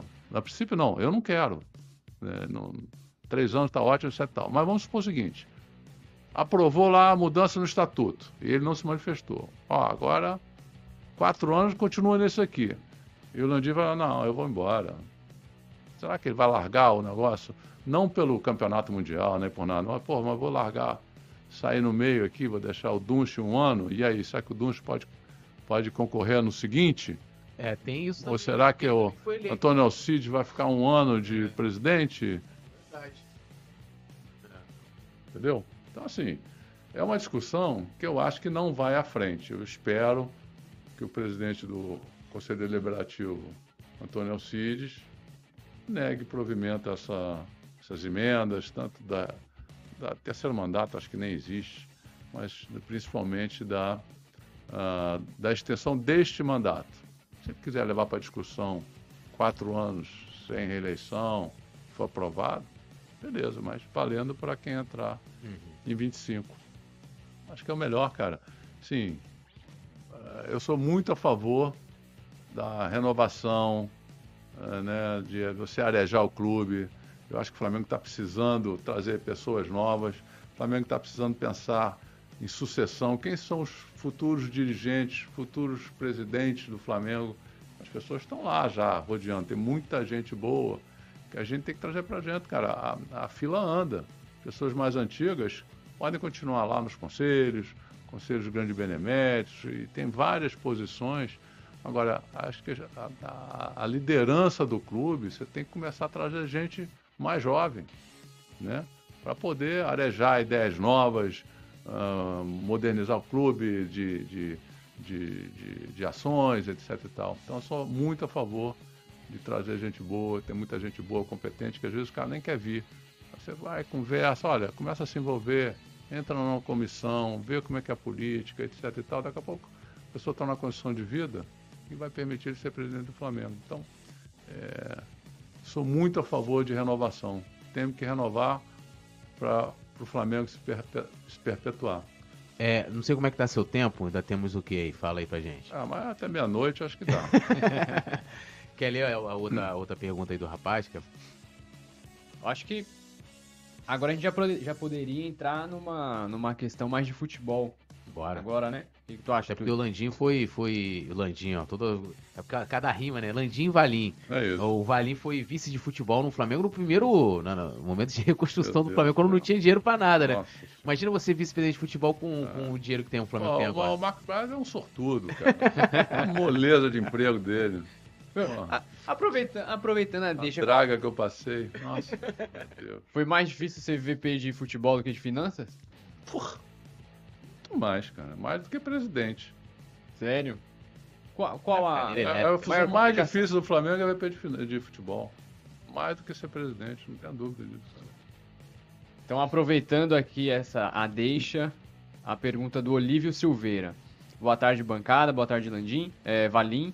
É, por que o Marcos Braz não olha para o mercado sul-americano? Pois existem muitos jogadores top no mercado e perguntou se você vai se candidatar a presidente. A gente já conversou isso, Olívio.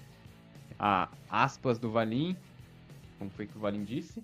Do. do- da, da presidência, se vai se candidatar ou não. Ah, ano que sim, vem né? a gente conversa. É. Ano que vem a gente conversa. Mas aí é pra poder chamar o dia e falar assim: ó, assiste depois no início. né? É, só, só, só voltar aí.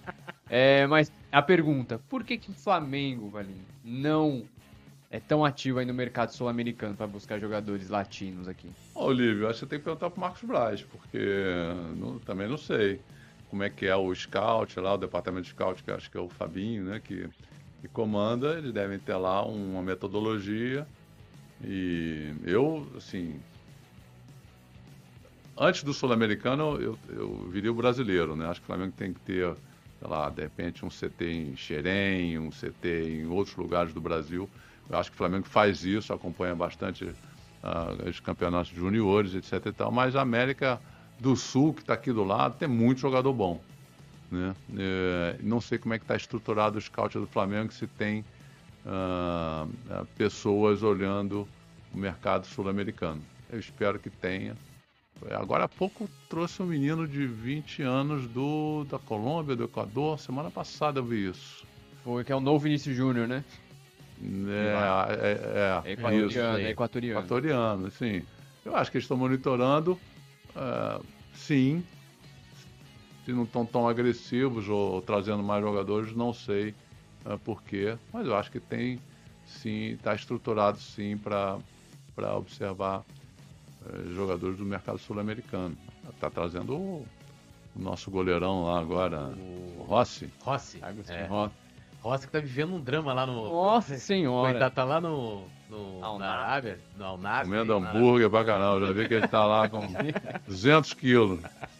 É a, a situação, só para quem é, se desligou um pouquinho, o Rossi eu, já tem contrato assinado com o Flamengo, pré-contrato, vai se apresentar ao Flamengo no dia 1 de julho, mas enquanto isso ele está emprestado para o Nasser, ele foi para o Nasser na intenção de ser titular do time, que é o mesmo time do Cristiano Ronaldo, só que depois de dois jogos, no terceiro, no terceiro jogo ali, é, na verdade, no segundo jogo, ele sofreu três gols, aí o técnico já viu que não era tudo isso, colocou um banco nele e tá até agora. Ou seja, hoje o Rossi ele é reserva do reserva do, do Al Nassr. Então, vai chegar no Flamengo naquele jeito, naquele jeito.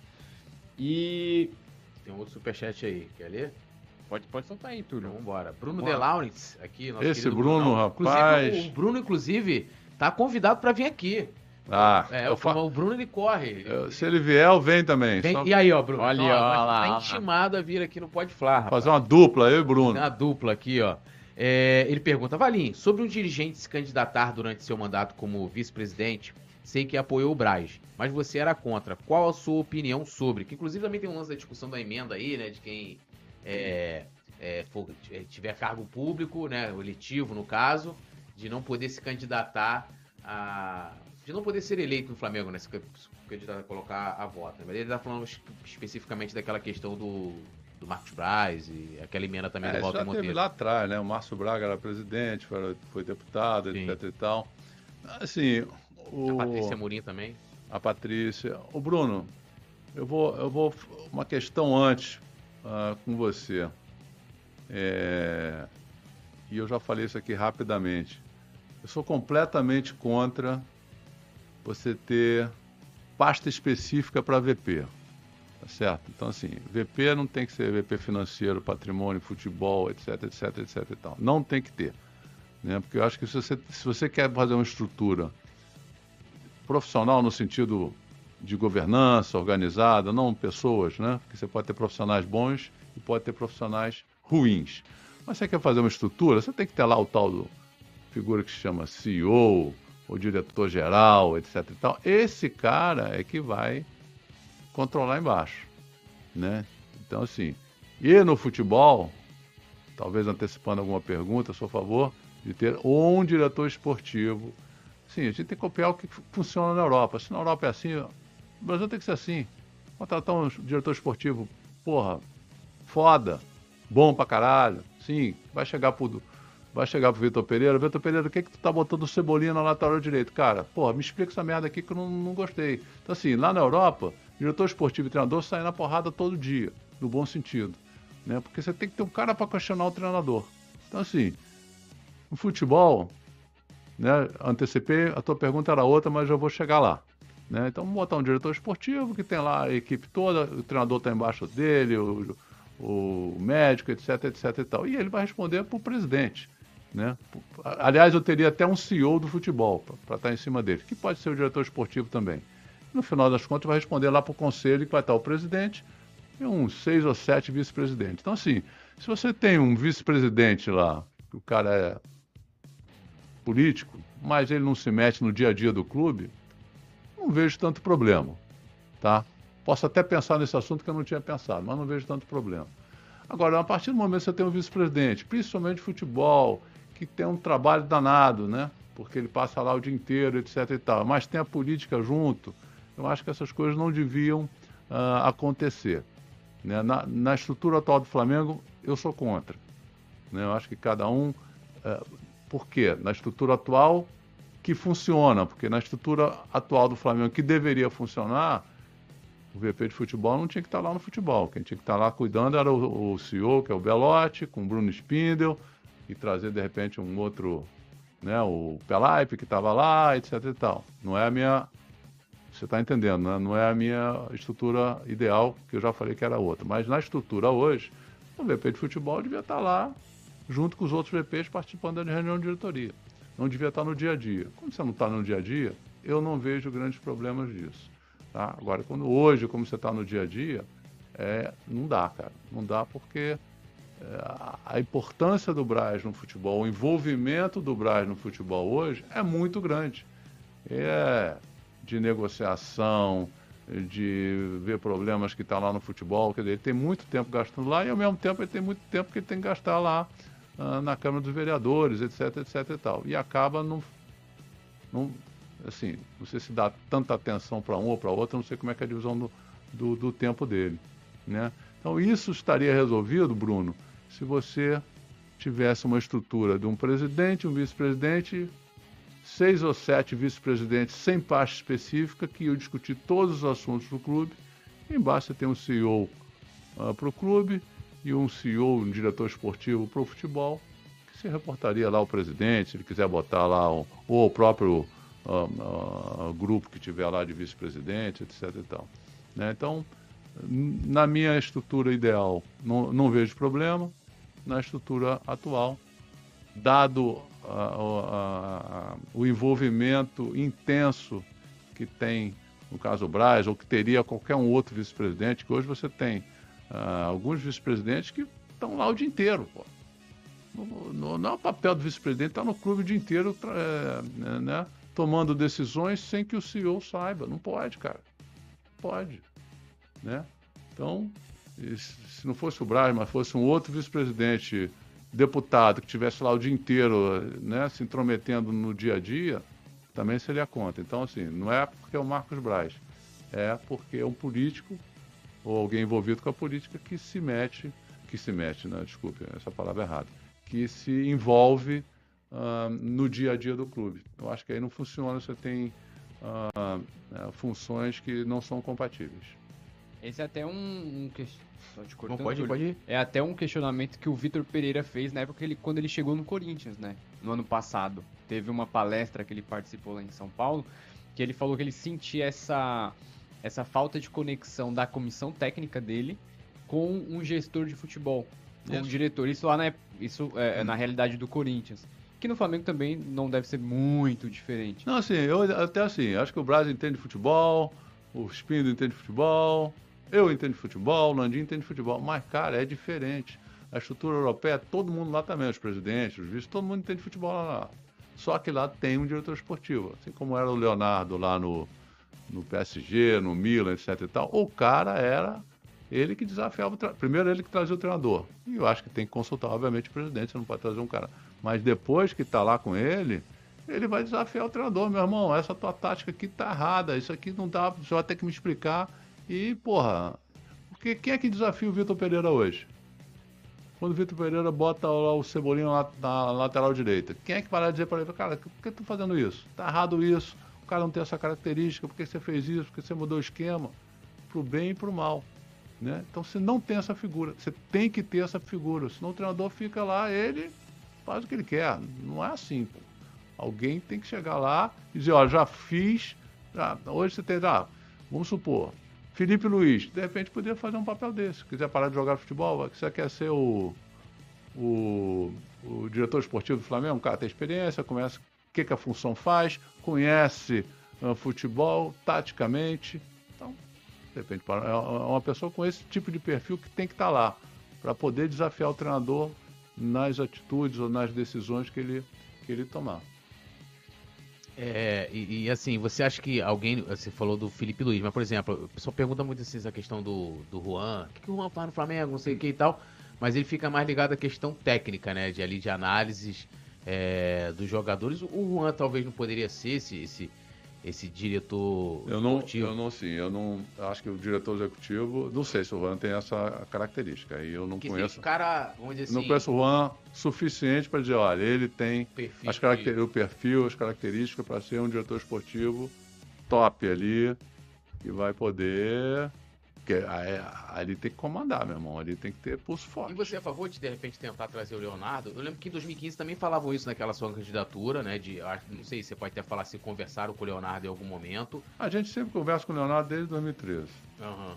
Então, assim, eu tô toda hora conversando com ele, porque eu assim, até para saber, ó, cara, isso que eu estou pensando, faz sentido, não faz sentido? E ele me diz, não, isso faz sentido, isso não faz sentido. Ele ou já faz pegou sentido, a palavra assim. da situação do Flamengo assim que, olha, acho que falta essa, essa não, peça aqui. Não, não, mas ele entende que um diretor esportivo tem que ter. Uhum.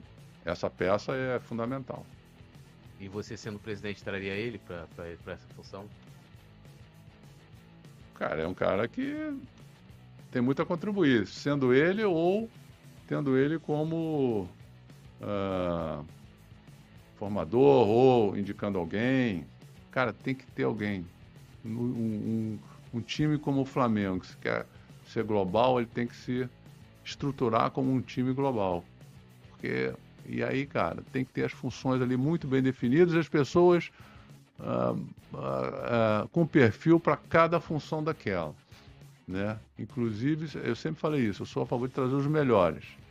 É óbvio que um diretor esportivo você pode ter lá vários, mas em cada função você tem que trazer os melhores ah, do futebol brasileiro, do futebol sul-americano e se puder, se tiver também do futebol europeu, quiser trabalhar no Brasil e tal, tem que trazer. O Flamengo não pode é, é, trabalhar, com, não estou dizendo hoje, tá? Não, não consigo avaliar porque eu não sei quem está lá, se é bom ou se é ruim se forem todos os melhores, ótimo, fico feliz da vida. Se não forem, a gente tem que trazer os melhores. Espero que hoje a gente tenha os melhores profissionais lá. Não sei avaliar de novo, porque eu não estou lá, não vou no futebol há muito tempo, não converso com as pessoas de futebol há muito tempo. Na sua gestão, já teve algum jogador que você olhava assim e falava, poxa, esse cara aqui tem um perfil para ser um, um diretor de, de futebol? Cara, na minha época lá? Não. É. não. Diretor de futebol, para mim, na época era o Pelé, que estava ótimo, cara. Pô. O Pelé me ajudou bastante. Ajudou não, ajudou o Flamengo bastante. Ó, é, deixa eu só aproveitar aqui e lembrar de novo a galera do, do like, se inscrever no canal, ativar a notificação, Deixa o seu like! Aqui, ó, maravilhosa da nação, mandando um salve aqui, ó, Mário Malagoli, Rodolfo Luiz, Antônio Moreira, Gevandro, Denilson Coelho, é, Flacerato, Andressa, Andressa da Graça, Lu Guzmão, deixa eu ver aqui mais, deixa eu atualizar, Rita Cássio, Gustavo oh. Cunha, Oigris Contrário, ó, Ivan Martins, Denilson Coelho, Felipe Andrade, e lembrando a galera aqui, aproveitando a audiência, de votarem no coluna IBEST 2023, ou IBEST, ou IBEST. Mas é o seguinte, Coluna do Fla concorre lá na categoria esporte, né, junto com vários outros veículos e influenciadores, mídias independentes. colunadofla.com.br vote, você vai cair lá na página, procura o Coluna, vai no coração daquele voto pra gente, dizendo que a gente merece estar no top 10 lá do IBEST 2023. Compartilhe também.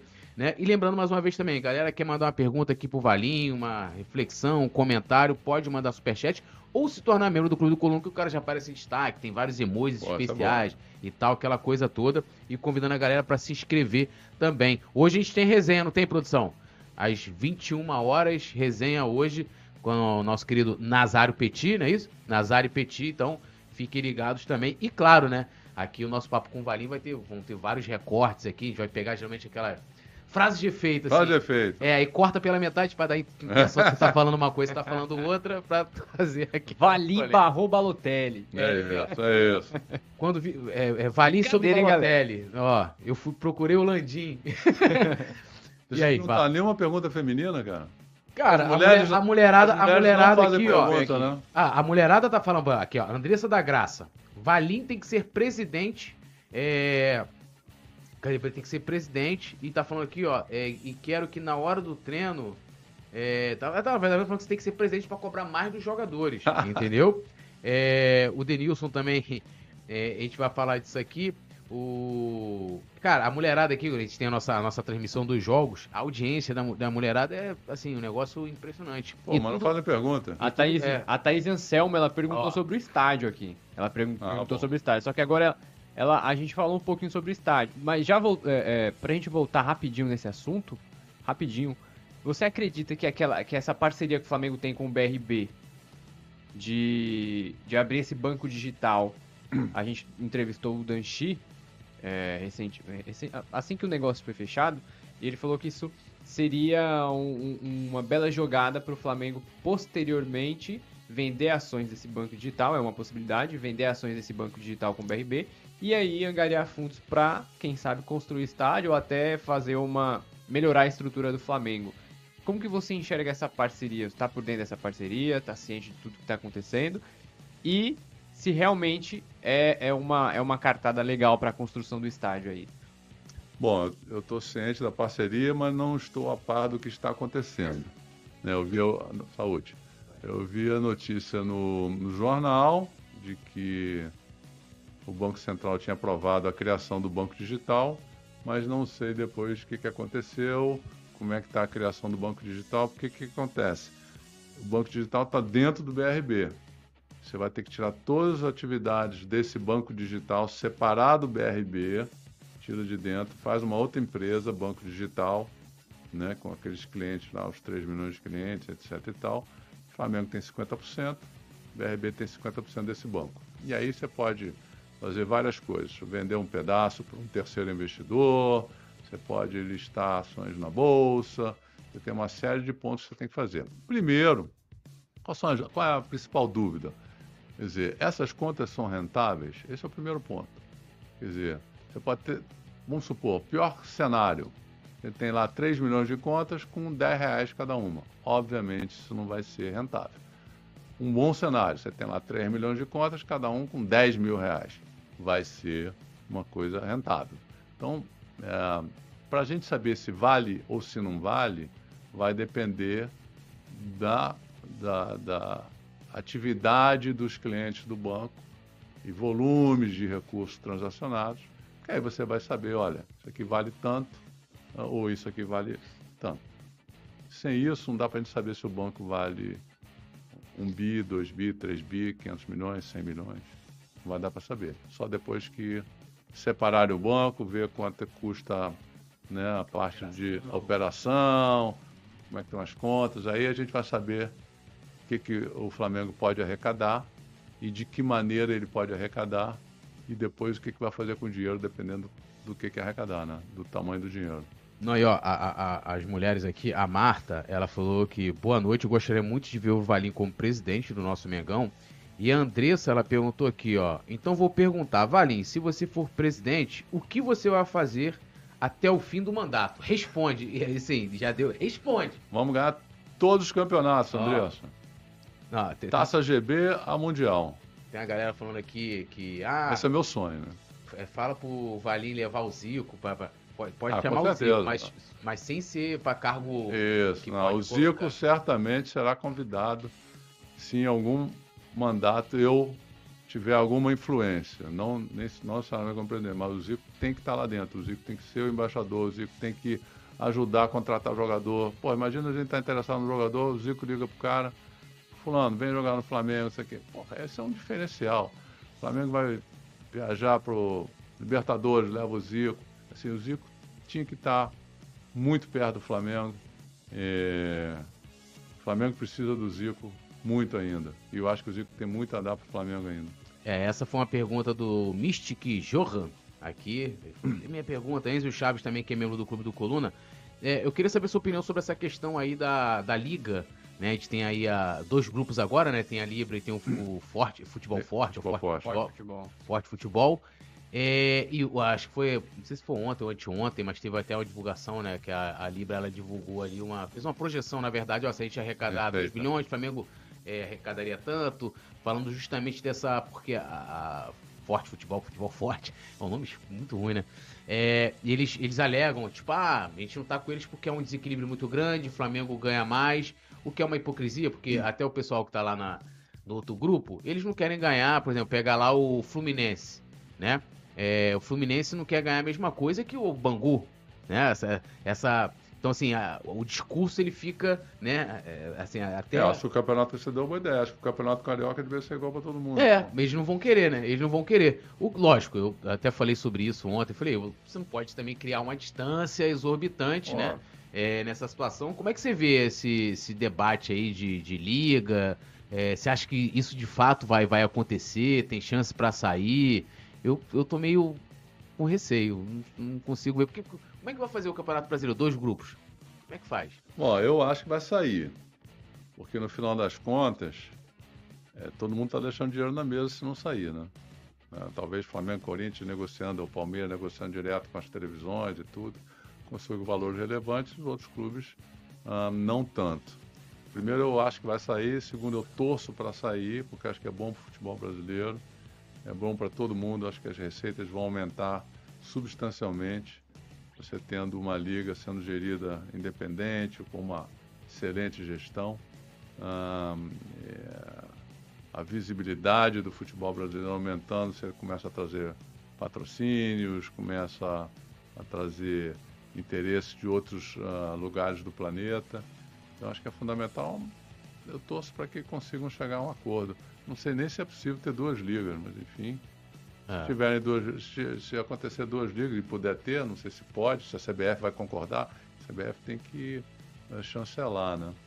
Aí a Libra, para mim, vai sobrar, porque uh, são os, os, maiores times é. do, do Brasil, a outra, dos 12 grandes, tem três, quer dizer, três não, o Atlético Paranaense é. é, um, é um time bastante relevante agora, mas acho que o, a quantidade de torcedor da Libra é muito maior do que a quantidade dos torcedores da Forte Futebol. É, e a visibilidade também, do, pô, tem Palmeiras, uma liga que tem Palmeiras, Corinthians, Flamengo. Você tem, no mundo, você tem no mundo inteiro um padrão lá de divisão. É, e já devem ter feito isso. E, o que eu acho que a Libra está propondo, talvez seja um modelo mais justo, talvez precise ajeitar alguma coisa, que é um modelo de transição. O Flamengo não pode chegar em um primeiro momento já abrir mão de um caminhão de dinheiro. Né? Qualquer lugar que você faz um, uma disrupção, você tem um, um período de transição. Olha, está aqui, você está ganhando tanto, mas o seu percentual vai, vai diminuir, mas em compensação, a sua receita é, absoluta vai crescer. Então, no final das contas, você acaba não perdendo. Então, você tem que ter um período de transição com algumas regras.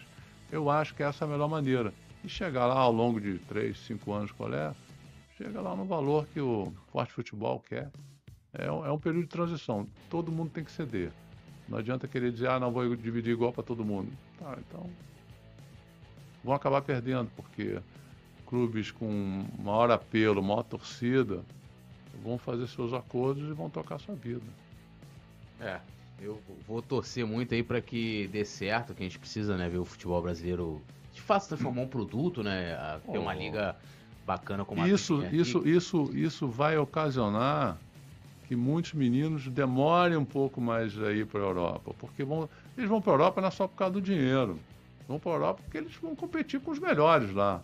Se a gente conseguir manter os meninos aqui por mais tempo, né, os meninos que têm qualidade, vai ser um, um, um futebol competitivo também, que eles vão querer ficar aqui uh, mais tempo, porque vai ter o futebol competitivo e vai ter dinheiro para poder pagá-los também antes de irem para a Europa. Então eu vejo que é a gente só tem a ganhar com a liga, né? E as pessoas, os, os dirigentes, o problema, cara, é que assim é muito ego, 40 egos diferentes, cara, é muito difícil você conseguir ajustar isso. As pessoas é, tem que chegar a uma solução. Eu não vejo alternativa, porque senão nosso futebol vai continuar claudicando e aí você vai ter mesmo, né? É, Real Madrid, Barcelona e mais um Atlético Madrid ali que vão dominar esse futebol uh, mais para frente, porque os, as maiores receitas vão continuar com esses clubes aí. É, podemos ir pro, pro bate-bola? Claro. Então, claro. vambora. Antes aqui da gente ir pro bate-bola, é, o Daniel Serra comentou, né? Valim, você não acha que o Flamengo tem 1987 motivos para não entrar numa Liga Brasileira? Lembrando, né, lá do, da Copa União de 87. Quer responder ele? Cara, é Daniel? É, Daniel Serra. O Daniel Serra, é... A gente já sabe que é um campeão de 87, cara. Essa, essa história, para mim, eu não tenho a menor dúvida. Acho que ninguém tem dúvida. É... O, o, dito campeão está lá na segunda Série B, essas coisas todas, lá com os problemas dele. Deixa quieto lá. A gente, o Flamengo é o maior do Brasil, o maior da América do Sul atualmente. Né? Eu vi os sorteios ontem, todo mundo temendo pegar o Flamengo na Libertadores. Né? É incrível como os argentinos respeitam o Flamengo hoje. Então, é, em compensação, o, o outro clube está lá na Série B, Copa do Nordeste, que é uma Copa muito legal. Mas não vai passar disso, cara. Vai continuar na Série B. Bom, uh, o nosso bate-bola, ping-pong um ou outro é o seguinte: a gente te dá duas opções e você escolhe uma. Tá bom. Você pode justificar se quiser, que é, esse é o momento que a gente gosta de botar o convidado numa saia justa, no bom sentido, ou numa calça justa, que agora já vi umas calças que tem, agora parece até um. Falei pra minha esposa, falei, mas eu vou comprar aquela calça ali, de pescador, né? Saruel. Essa, você não usa isso aí não, né? Não, também não. Ah, tá. Pensei, ah, você joga curly, né? De repente você gosta de usar. Não, é, são, são coisas totalmente diferentes. Não, que você tem um gosto bastante exótico, mas assim, tudo bem, eu também tenho um gosto exótico também. Você quer que eu comece? Você começa? Pode ir, pode ir. Então tá bom. BAP ou Rodrigo Duns? não tem contexto, não tem, é um ou outro. Mas se você quiser explicar também, fica à vontade. Não, não, são, não, são, candidatos ainda. Do dia que eles forem candidatos, eu respondo. Vai. Serviço de futebol ou de finanças? Finanças. Cláudio Prakovnik ou Toches? Em relação a quê? Aí fica a seu critério. Ah, os dois no mesmo nível. Gabigol ou Zico? Zico, pô. Vamos lá, SAF ou modelo atual de administração do Flamengo? Do Flamengo? É. Modelo atual. Então agora vamos pro 0 a 10, né? Que é o momento das notas, né? A gente te dá um nome tá bom. ou uma situação, você dá a nota de 0 a 10. Quer começar essa, Léo? Bora lá, então. Eduardo Bandeira de Melo. Como o quê? Como gestor ou como pessoa? Você pode até dar nota para as duas coisas. Como gestor, 5, como pessoa, 0. Quer justificar? Não, o gestor ele é um cara mediano, como sempre foi na vida inteira. Né? Como, como pessoa, zero, porque é mentiroso, é, enfim. Né? A gente viu as entrevistas para Vivi, cada hora falava uma coisa diferente. Então, uh, acho que e é o cara que não cumpriu com acordo, não, nem da eleição, porque não tinha nada escrito, mas com acordo que a maioria, é, a decisão da maioria prevalecia. E ele não cumpriu isso três vezes. Ó, de 0 a 10, chance ah, de ser candidato. Aliás, ah, Deus traiu Cristo o quê? Três vezes, não foi? Foi. É, então pronto, tá aí. Pedro, né? Pedro. É, chance de ser candidato a presidente do Flamengo. Chance? Cinco. Cinco? Só cinco? tá longe ainda. Pode, pode aumentar, pode cair. Trabalho de Vitor Pereira no Flamengo hoje. É, olha só.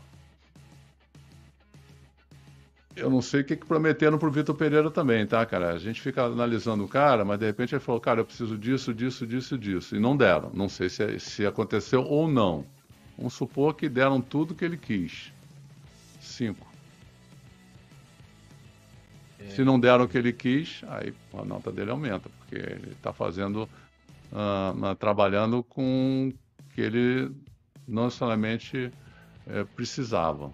É, recentemente o Braz até foi entrevista do próprio Braz, acho que foi para a ESPN, se não me engano, que ele falou que o Vitor Pereira, até antes dele assumir, de fechar com o Flamengo ali no, na segunda quinzena de dezembro, mais ou menos, ele já conversava com o Braz sobre os reforços. O Braz falou.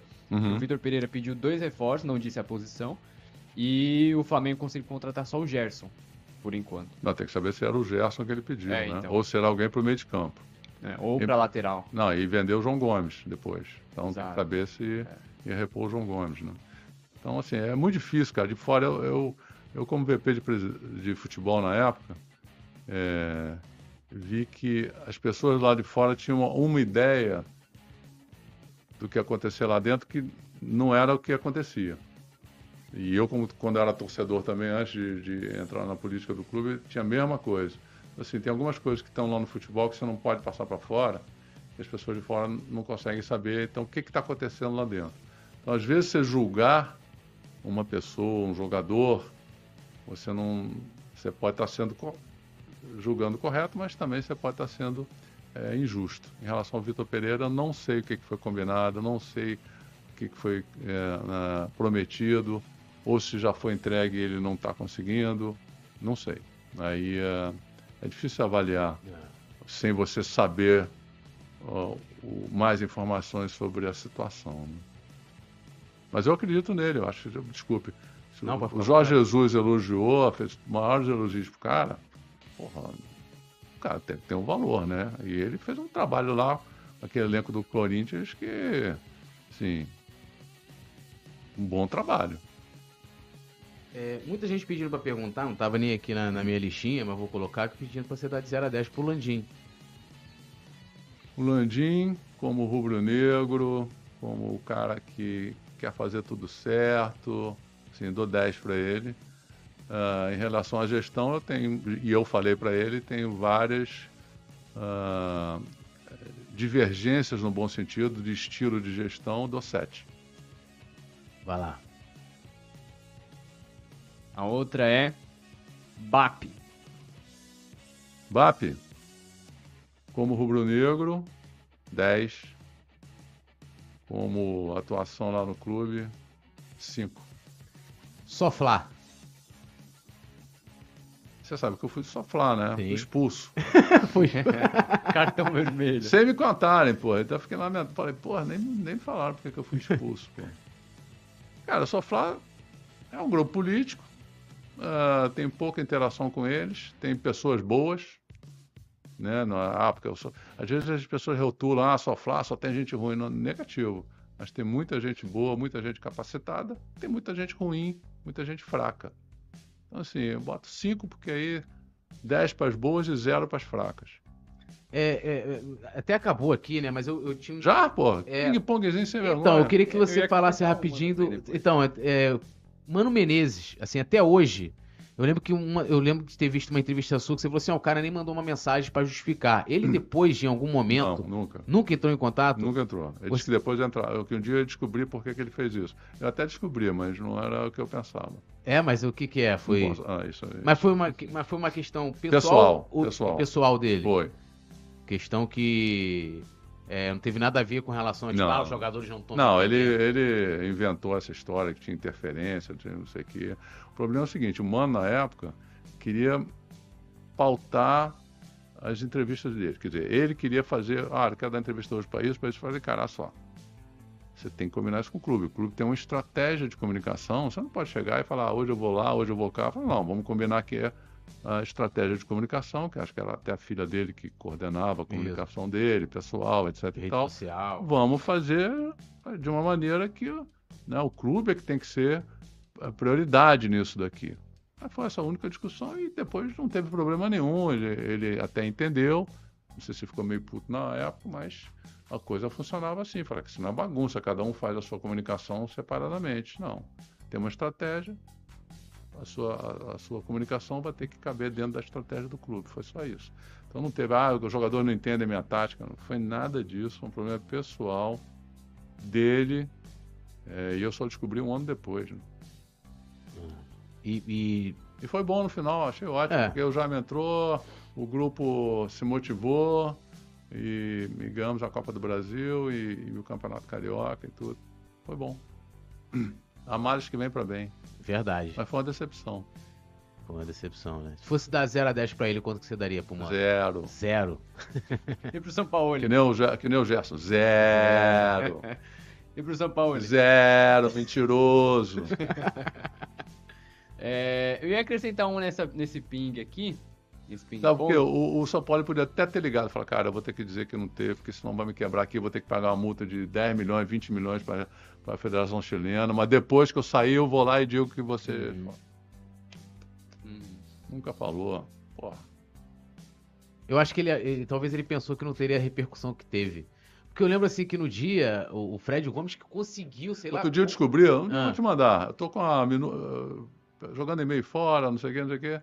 Tava lá a minuta do contrato dele. Caraca, Um louco. Há uns dois, três, um mês atrás. que isso, manda mesmo. Foi em 2015, né? 2015. Foi, final de 2015. E o, e o empresário falou, pode falar. Eu falei, aí eu falei, tu acha, porra, tem certeza? Não, o cara falou, pode falar. Eu falei, então tá bom. Se pode falar, vamos falar, pô. Eu ia acrescentar, ia não, né? Vou acrescentar aqui nesse, nesse ping de 0 a 10 a nota pro Valim Vasconcelos. Cara, Valim Vasconcelos, como rubro-negro, um cara que se dedicou, né, botou a cara a tapa lá no início, foi, não foi fácil não, tanto na eleição quanto no VP de futebol, é, paixão pelo Flamengo, interesse de ter sempre o melhor para o Flamengo, assim, tem várias coisas que, e assim, vocês podem ter certeza que aquela, aquele lema, é, tudo pelo Flamengo, nada do Flamengo, isso aí, é, vocês podem ter certeza que eu sempre pratiquei e sempre vou praticar. Porque, pô, não dependo do Flamengo. assim, a minha maior alegria é o Flamengo ganhar. Né? O Flamengo ganhar, o Flamengo tá bem, o Flamengo ser respeitado. Né? Isso é a minha maior alegria. É, nesse ponto eu daria 10. Ah, ah, lá na gestão do Flamengo, assim, muitos erros que eu tive, né? reconheço, eu aprendi muito, tá? Eu acho que não seria um bom presidente, ah, como se um dia o futuro for, porque eu não conhecia nada do clube, não conhecia as pessoas. É, peguei uma pasta, um pepino danado que o fogo sobrou lá, final das contas. Quando eu vi, só tinha futebol na frente. Aí eu falei: não, tá bom, eu mato no peito e vambora. Né? É, errei muito lá atrás, é, acertei algumas coisas também. E, e eu fui melhorando. Assim, nota 7 acho que está de bom tamanho, mais pelo reconhecimento dos erros, né? porque eu nunca tive problema de reconhecer erro. Né? Se eu fiz errado, como eu fiz lá no futebol, lá no final, né? a contratação do Ney Franco que não deu certo, enfim, é, uma série de outros pontos que, que aconteceram. É, nunca tive problema de, de dizer que eu estava errado, que eu fiz errado, e, e assim, eu sempre reflito e digo, olha, na próxima eu não vou errar, porque eu sei que assim deu, não deu certo. Então, ah, pelo, pelos erros e os acertos que eu tive, acho que uma nota 7 pelo menos dá para passar, né? Nota de ano. Direto, sete- passar direto. Nota de ano. Ó, eu tenho aqui, fosse. Eu queria falar aqui de Flá 21, que é um, né? Que foi o embrião da Chapa Azul. É colocar. verdade, foi em 2009. 2009. É isso, eu tava lá. Em E 2000. o BAP também tava. O BAP também tava. E O assim. Krakownik também tava, o Areias. Areias, é, grande Areias. Tá sumido, inclusive. Tá, Areias tá na Serra agora. É.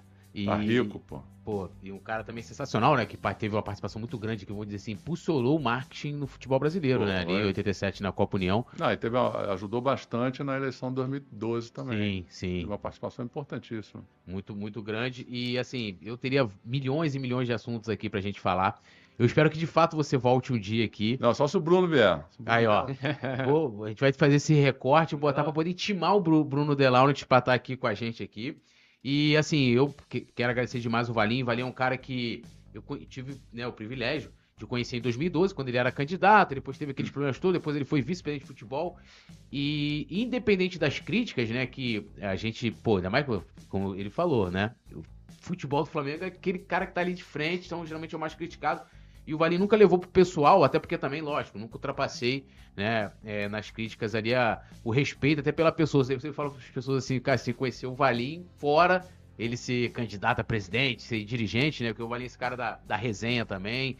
E, e é muito legal ver que você é, também conseguiu participar, vamos dizer assim, desse sucesso de títulos, né, porque eu vi, né, você... Achei injusto pra caramba em 2012 quando te impugnaram ali, aquela situação toda ali, política, né? Então, se em 2015 você não poderia ter sido candidato. É verdade. né? Mas são coisas que do Flamengo, né, que acaba ficando para história. Não tem, nenhum, não tem nenhum, nenhuma mágoa, nenhum remorso sobre isso, eu entendi perfeitamente. Fazia parte do jogo. A galera queria continuar lá. É engraçado que depois quem pediu tua, tua impugnação, depois tá, compôs com a chapa, que foi é, o Ronaldo Goleves, que inclusive é, é um cara também sensacional, tem aquele jeito dele. Uma. E uma grande figura. E, e, é isso, né? No Flamengo, por mais que às vezes a gente. A gente às vezes as pessoas falam assim, ah, fala de presidente tal, que às vezes é um presidente polêmico, fala, o que, que teve de bom? Eu falo, cara, eu tiro isso aqui de bom. Que cada um contribui. Claro. Né? Muitas vezes a bola não vai, não vai entrar, a bola não entra por acaso. Mas assim, é, é, você é um cara que eu tenho muito respeito porque você consegue fazer esse, filtrar essa questão, tipo, ah da galera que critica, às vezes vai discordar. Eu não falo de quem, lógico, né? Falta com respeito, aí é uma, uma outra questão. Esse é meu único ponto, assim, no Twitter, nego fala, não sei o que, cara. Se não faltar com respeito, zero de problema. Faltou com respeito, é bloque na hora, porque, porra, o cara que falta com respeito, qual é o objetivo, né? Fala e diz, ó, oh, Valinho, acho que você falou isso errado, falou besteira, concordo com isso. Porra, assim como foi na minha vida inteira, eu não tenho nenhum problema. Aliás, eu aprendo, aprendo muito mais com as críticas do que qualquer outra coisa, né? Sim. né? É muito bom ouvir as críticas, eu escuto bastante. Aliás, é, tem aquela, aquele, aquele ditado, né? Você tem dois ouvidos, é para você escutar mais e falar menos. Você tem uma boca só. Com eu certeza. pratico isso, eu escuto mais e falo pouco. Ah, o que. Ah, Sei aqui, que é, eu falo muito. O que, você conversou com o Ricardo Rinix que ele postou uma foto de vocês lá no. Ah, isso é segredo. isso aí eu combinei com o Ricardo, não, não vai falar de jeito nenhum. Será Só que... ano que vem, né, Ricardo? Você, você vê que tinha gente perguntando assim: quem vai ser o vice do Valim? e tal. Será que é o Ricardo Hinrichsen, ó? Ou o vice não. do Ricardo. É o vice do Ricardo também. Exatamente. É, Antes da gente finalizar, Valim, duas perguntas aqui que eu achei legal que a gente não tocou nesse que, que a gente não fez. Uma é sobre a sua opinião em relação a essa diretoria não ter renovado com Dorival Júnior. Qual qual teu tua visão sobre isso?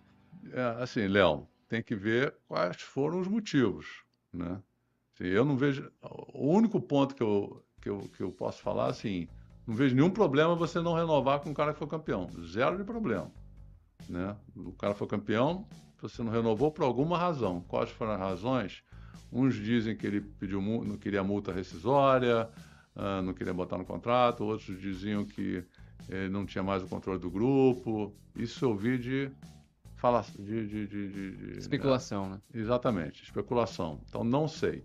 A única coisa que eu acho é o seguinte: não vejo nenhum problema de ter não ter renovado com ele. Só isso é um direito da diretoria. E se ela não renovou, ela teve algum motivo. Ou que o Vitor Pereira era melhor, ou que o Dorival já tinha dado o que tinha dado. Aí não sei, aí tem que perguntar para o Landim, para o Braz para o Spindle, porque eles é que fizeram a avaliação e eles que decidiram.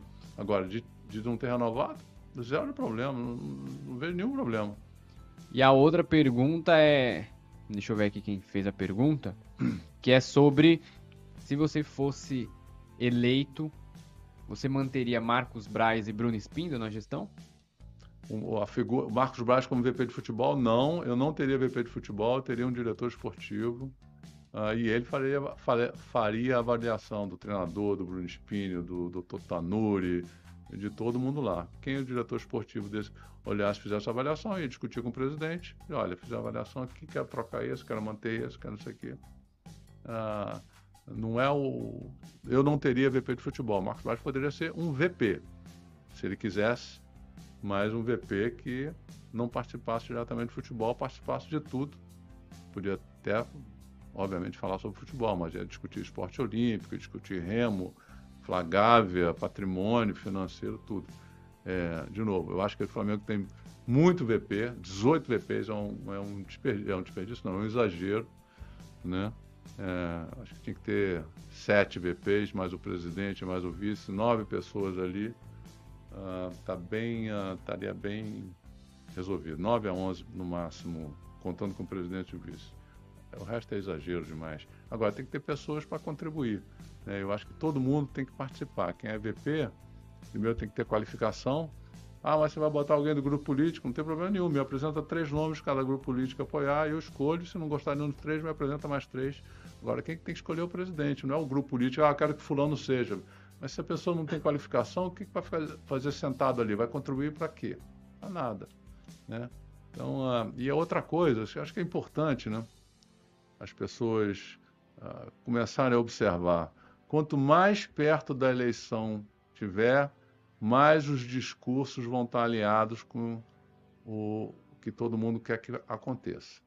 Então, então pessoas que sempre foram contra alguma coisa, à medida que a eleição vai chegando, vai, não, eu fui contra não, eu sou a favor daquele negócio. Então, assim, tem gente que faz um discurso para ganhar a eleição e um discurso para, é, depois da eleição, para gerir o, o, clube. E assim como qualquer outra instituição. Então, assim, começa a anotar, a, a pegar as posturas lá atrás e vendo como é que as coisas estão mudando, como é que as opiniões vão mudando, estão se adaptando para poder. Então, a, o dia que eu, se eu for candidato, e se tiver um grupo, etc, etc e tal, eu vou dizer o seguinte, ó, vai ser assim e vai ser assim. E se quem eu apoiar, eu vou ter que ter a certeza, se eu não for o candidato, olha, o grupo vai ser, falou isso na, na, na proposta, no projeto de, né, e vai cumprir aquilo dali. Porque não dá para você fazer uma coisa e depois fazer outra. A gente está cansado desse tipo de coisa. É, e além disso, lembrando que a pergunta foi do Everton Rosendo, e tem uma galera, e não é só uma pessoa, hein? Tem uma galera aqui que tá falando Valim presidente, Zico vice. Aí, Túlio. Não, aí não dá, cara. O Zico não pode ser vice de ninguém, Olha, cara. O, o Zicão, melhor ele. Eu, eu, prefiro que o Zico se preserve, né? Por mais que eu acho que hoje, hoje é muito mais fácil né, dele participar de uma gestão que quando ele foi né, diretor de futebol lá em 2010, né? Mas aí teve toda aquela ah, saída é ali. É muito. Pô, né, ele foi muito maltratado ali em 2010, cara. Eu... Ele tentou. Ele, ele entrou numa roubada sem saber que ia ser uma roubada. Ele tentou ajudar, indo né, na, na boa fé de que pô, tava ali para ajudar e, e fizeram com ele que eu realmente eu, foi muito triste é um cara que merece toda a consideração do, da diretoria do Flamengo, do Flamengo, do clube. Né? Tirei a dúvida aqui se é Ibesh ou Aibesh. Ih, peraí. Fala só, na, só Tem semana... tambor aí, tem tambor aí, produção? Não tem tambor. Vamos lá, hein. Ó.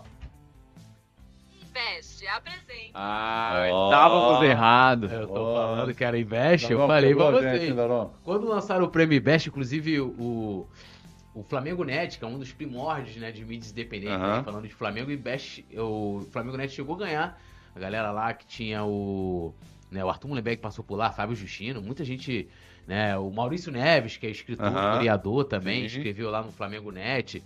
E o Flamengo Net já ganhou algum, algumas vezes o IBEST lá, na categoria lá de influenciador. O importante é que é IBEST. IBEST. E vamos botar todo mundo no Coluna do Fla, hein, galera? Isso aí, aí. Isso ó. aí. colunadofla.com barra vote. Então, isso. Ó, votem aí. E, e, vale mais uma vez quero te agradecer. Ô, ô Léo, foi sensa, você vai falar também. É, espero que você volte mesmo aqui. Vou voltar. Uma outra oportunidade. Porque tem muitas e muitas histórias. É porque assim, você vê que é engraçado, né? As pessoas que a gente convidou ano passado, que também estava nesse momento Paulo Souza, vamos dizer assim, que era... a gente acaba. É, momento é, Paulo Souza. É, no momento Paulo Souza. Agora gente, é o momento Vitor Pereira. Agora é o momento Vitor Pereira. Se fosse o Simon, ele ia falar que era o momento Paulo Souza, que até hoje o Simon é tão traumatizado que ele confunde, ele chama o Vitor Pereira é, de Paulo Souza. E aí a gente entra nessa questão de muito do que das pautas questões negativas, né? Tipo, ah, pô, tá errado assim, o que, que você faria aqui assim, assim, assim, assim. Lógico, tem também os, os assuntos né, do momento, ah, mudança de estatuto e tal. Mas, com certeza, de você voltar numa outra oportunidade mesmo. Quem sabe até com o Bruno De Laurentiis aqui. Bruno De Laurentiis, ele... Qualquer assunto ele domina, meus amigos. Qualquer... Não, sei, eu vi. Chama ele, ele... Quero ver ele dominar o curling. Sabe tudo. Aí, aí eu quero... É um, isso é um desafio. Isso é um desafio. A partir de curling, do, do Bruno com o Léo. É. Valim, você, presidente, vai colocar o curling no Flamengo? Poxa. Se você arrumar patrocínio, bora. então, Vale, foi um prazerzão te receber aqui, uma honra muito grande. Como eu falei, quero, espero que você volte aqui no, no, no Pode Flá. E que você deixe aí seu boa noite, suas redes sociais também, você é bastante ativo lá no, no Twitter, né? Sempre dando opinião, interagindo com a galera também, pode ficar à vontade aí. Não, primeiro eu quero uh, agradecer pelo convite, é muito legal, eu adoro falar sobre Flamengo, sobre futebol, né? Contar os causos, os causos e também falar sobre a minha, minha opinião, o que, que eu acho, né, o que, que eu penso para o Flamengo, né, como é que eu imagino o Flamengo ideal para mim. É, então, é, foi um prazer é, essa galera duas horas, realmente, vocês são top. Não sei se todo mundo conseguiu assistir, né? Mas muito obrigado aí por ter ficado esse tempo inteiro. Espero que eu tenha esclarecido algumas dúvidas. O que não ficou claro, o que não ficou esclarecido, podem mandar pelo Twitter que eu respondo lá, tá bom? E é isso. Vamos essas duas semanas aí agora para a gente faturar o Carioca, começar bem a Libertadores. Isso é fundamental para o resto do ano ah, do Flamengo, né? Então todo mundo vai estar torcendo, tenho certeza disso, e a gente vai vai buscar força de onde as pessoas já imaginam que não tem, mas aquela camisa joga sozinha às vezes, né? Quando a gente está precisando. E vamos superar isso tudo. Vamos ver se a gente consegue ter um final, meio final de ano, com bastante alegria, tenho certeza que vai ter. Um abraço a todos, saudações rubro-negras. TMJ. E ó, lembrando também, né, que semana que vem a gente vai ter aqui o, o Marco Aurélio Acef. Opa! né, o grande Acef que é, acabou passando por um momento agora conturbado lá no Flamengo. Ele vai explicar aqui pra gente. Marquinhos tem que botar pan- né, gelo na cabeça. gelo na Marquinhos. cabeça, né? Gelo no sangue, não, gelo na É, cabeça. no sangue não, Marquinhos, na cabeça, Marquinhos. Porra. Marquinhos, Marquinhos, um grande, grande amigo também, parceiro, vai estar aqui na semana que vem é, no Pode Fla. Lembrando pra galera também que os cortes aqui do Valim já, já estão já correndo já no Twitter, mesmo, já é? tem, Já tá Instagram, rolando, já, já, tá já tá rolando. E agradecer aqui ao Léo mais uma vez. Valim, mais uma vez, obrigado pela disponibilidade, né? E, assim, Prazer. um prazer muito grande. Léo, valeu aí pela parceria, pelo, pelo papo também, pela resenha. E eu vou te dar essa. Eu vou fazer igual o Rafa fazia comigo, te dar essa, essa honra de encerrar os trabalhos, Que pedindo pra galera pra você acertar, porque vocês ficaram tudo assim, sabe nada lá. É iBash. Tipo assim, ó, programa.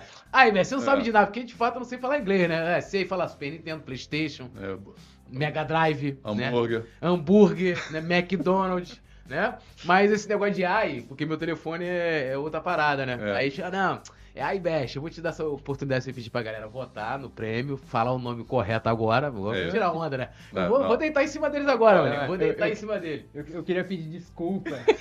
Eu- eu- ao vivo aqui para mais de 40 mi- 50 milhões de Gabigol até caiu, coitado. Ah, o Gabigol, é. O Gabigol ficou até emocionado. Peço desculpas por ter discordado nos bastidores de Túlio Rodrigues, o poeta. Nada. Mas é isso, nação. É, brincadeiras à parte, a, a premiação tá correndo solto lá. Até que dia a votação? Eu não sei como é que, não como é, que é, produção. produção. Até que dia que vai a votação? É durante essa semana, Pô, então. mas então. aí depois, pô. Vambora. e aí você que é tomar torcedor isso. flamenguista não vai deixar a no- o nosso portal que fala sobre o Flamengo, que é exclusivo sobre o Flamengo, você não vai deixar a gente pra trás, né? É, vai lá no site, Não, mas o Léo quer É, Sotaque carioca, é, eu vim de longe. Assim aí, de brother. longe. Meu sotaque, meu, sotaque, meu sotaque é paulista. Meu sotaque é paulista. E aí, é, vota lá, colunadofla.com.br vote, que aí você colabora muito para que o Coluna do Fla chegue no topo e seja o melhor portal de esportes da internet. já somos, falta só votar. É, falta só a premiação, né? Falta só a premiação. É Se aquela- ganhar, o que, que vai ter? Vai ter sorteio de manto sagrado. Ó, Ah, Aí falou com convicção às 7 horas e deze- e 11 minutos da Tá noite. gravado, né, galera? Tá gravado. Então é isso, galera. Chegamos ao fim do nosso Pod Fla 43 com Valim Vasconcelos. E foi um papo muito maneiro, um papo bacana demais.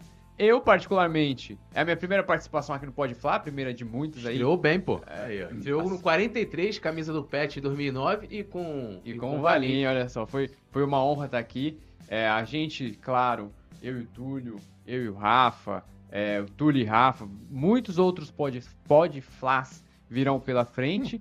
e Isso é plural. é, é, é complicado. Pode flas. É complicado, é complicado. paulistano falar é complicado. Pode falar. E aí, Treinar. e aí, foi uma honra imensa pra gente aqui do Coluna do Fla. E agradecer também, Valim, pela disponibilidade. É, ele falou assim que chegou, pautas a rodo. Quem que pode perguntar o que quiser, sem censura, não tem é, sem censura, não tem nenhuma barração.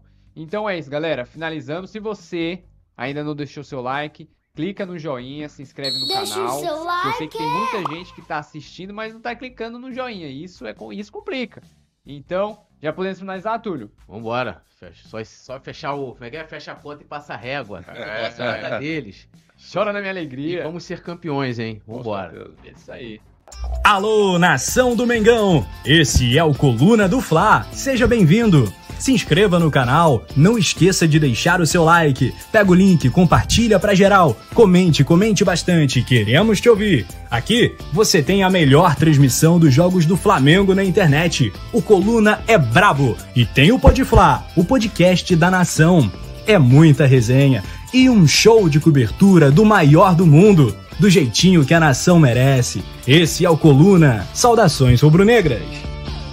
Alô, nação do Mengão! O Coluna do Fla está concorrendo ao prêmio iBest na categoria Esportes. Acesse o link que está na descrição ou fixado nos comentários para votar e ajudar a gente e o Mengão a ganhar mais essa.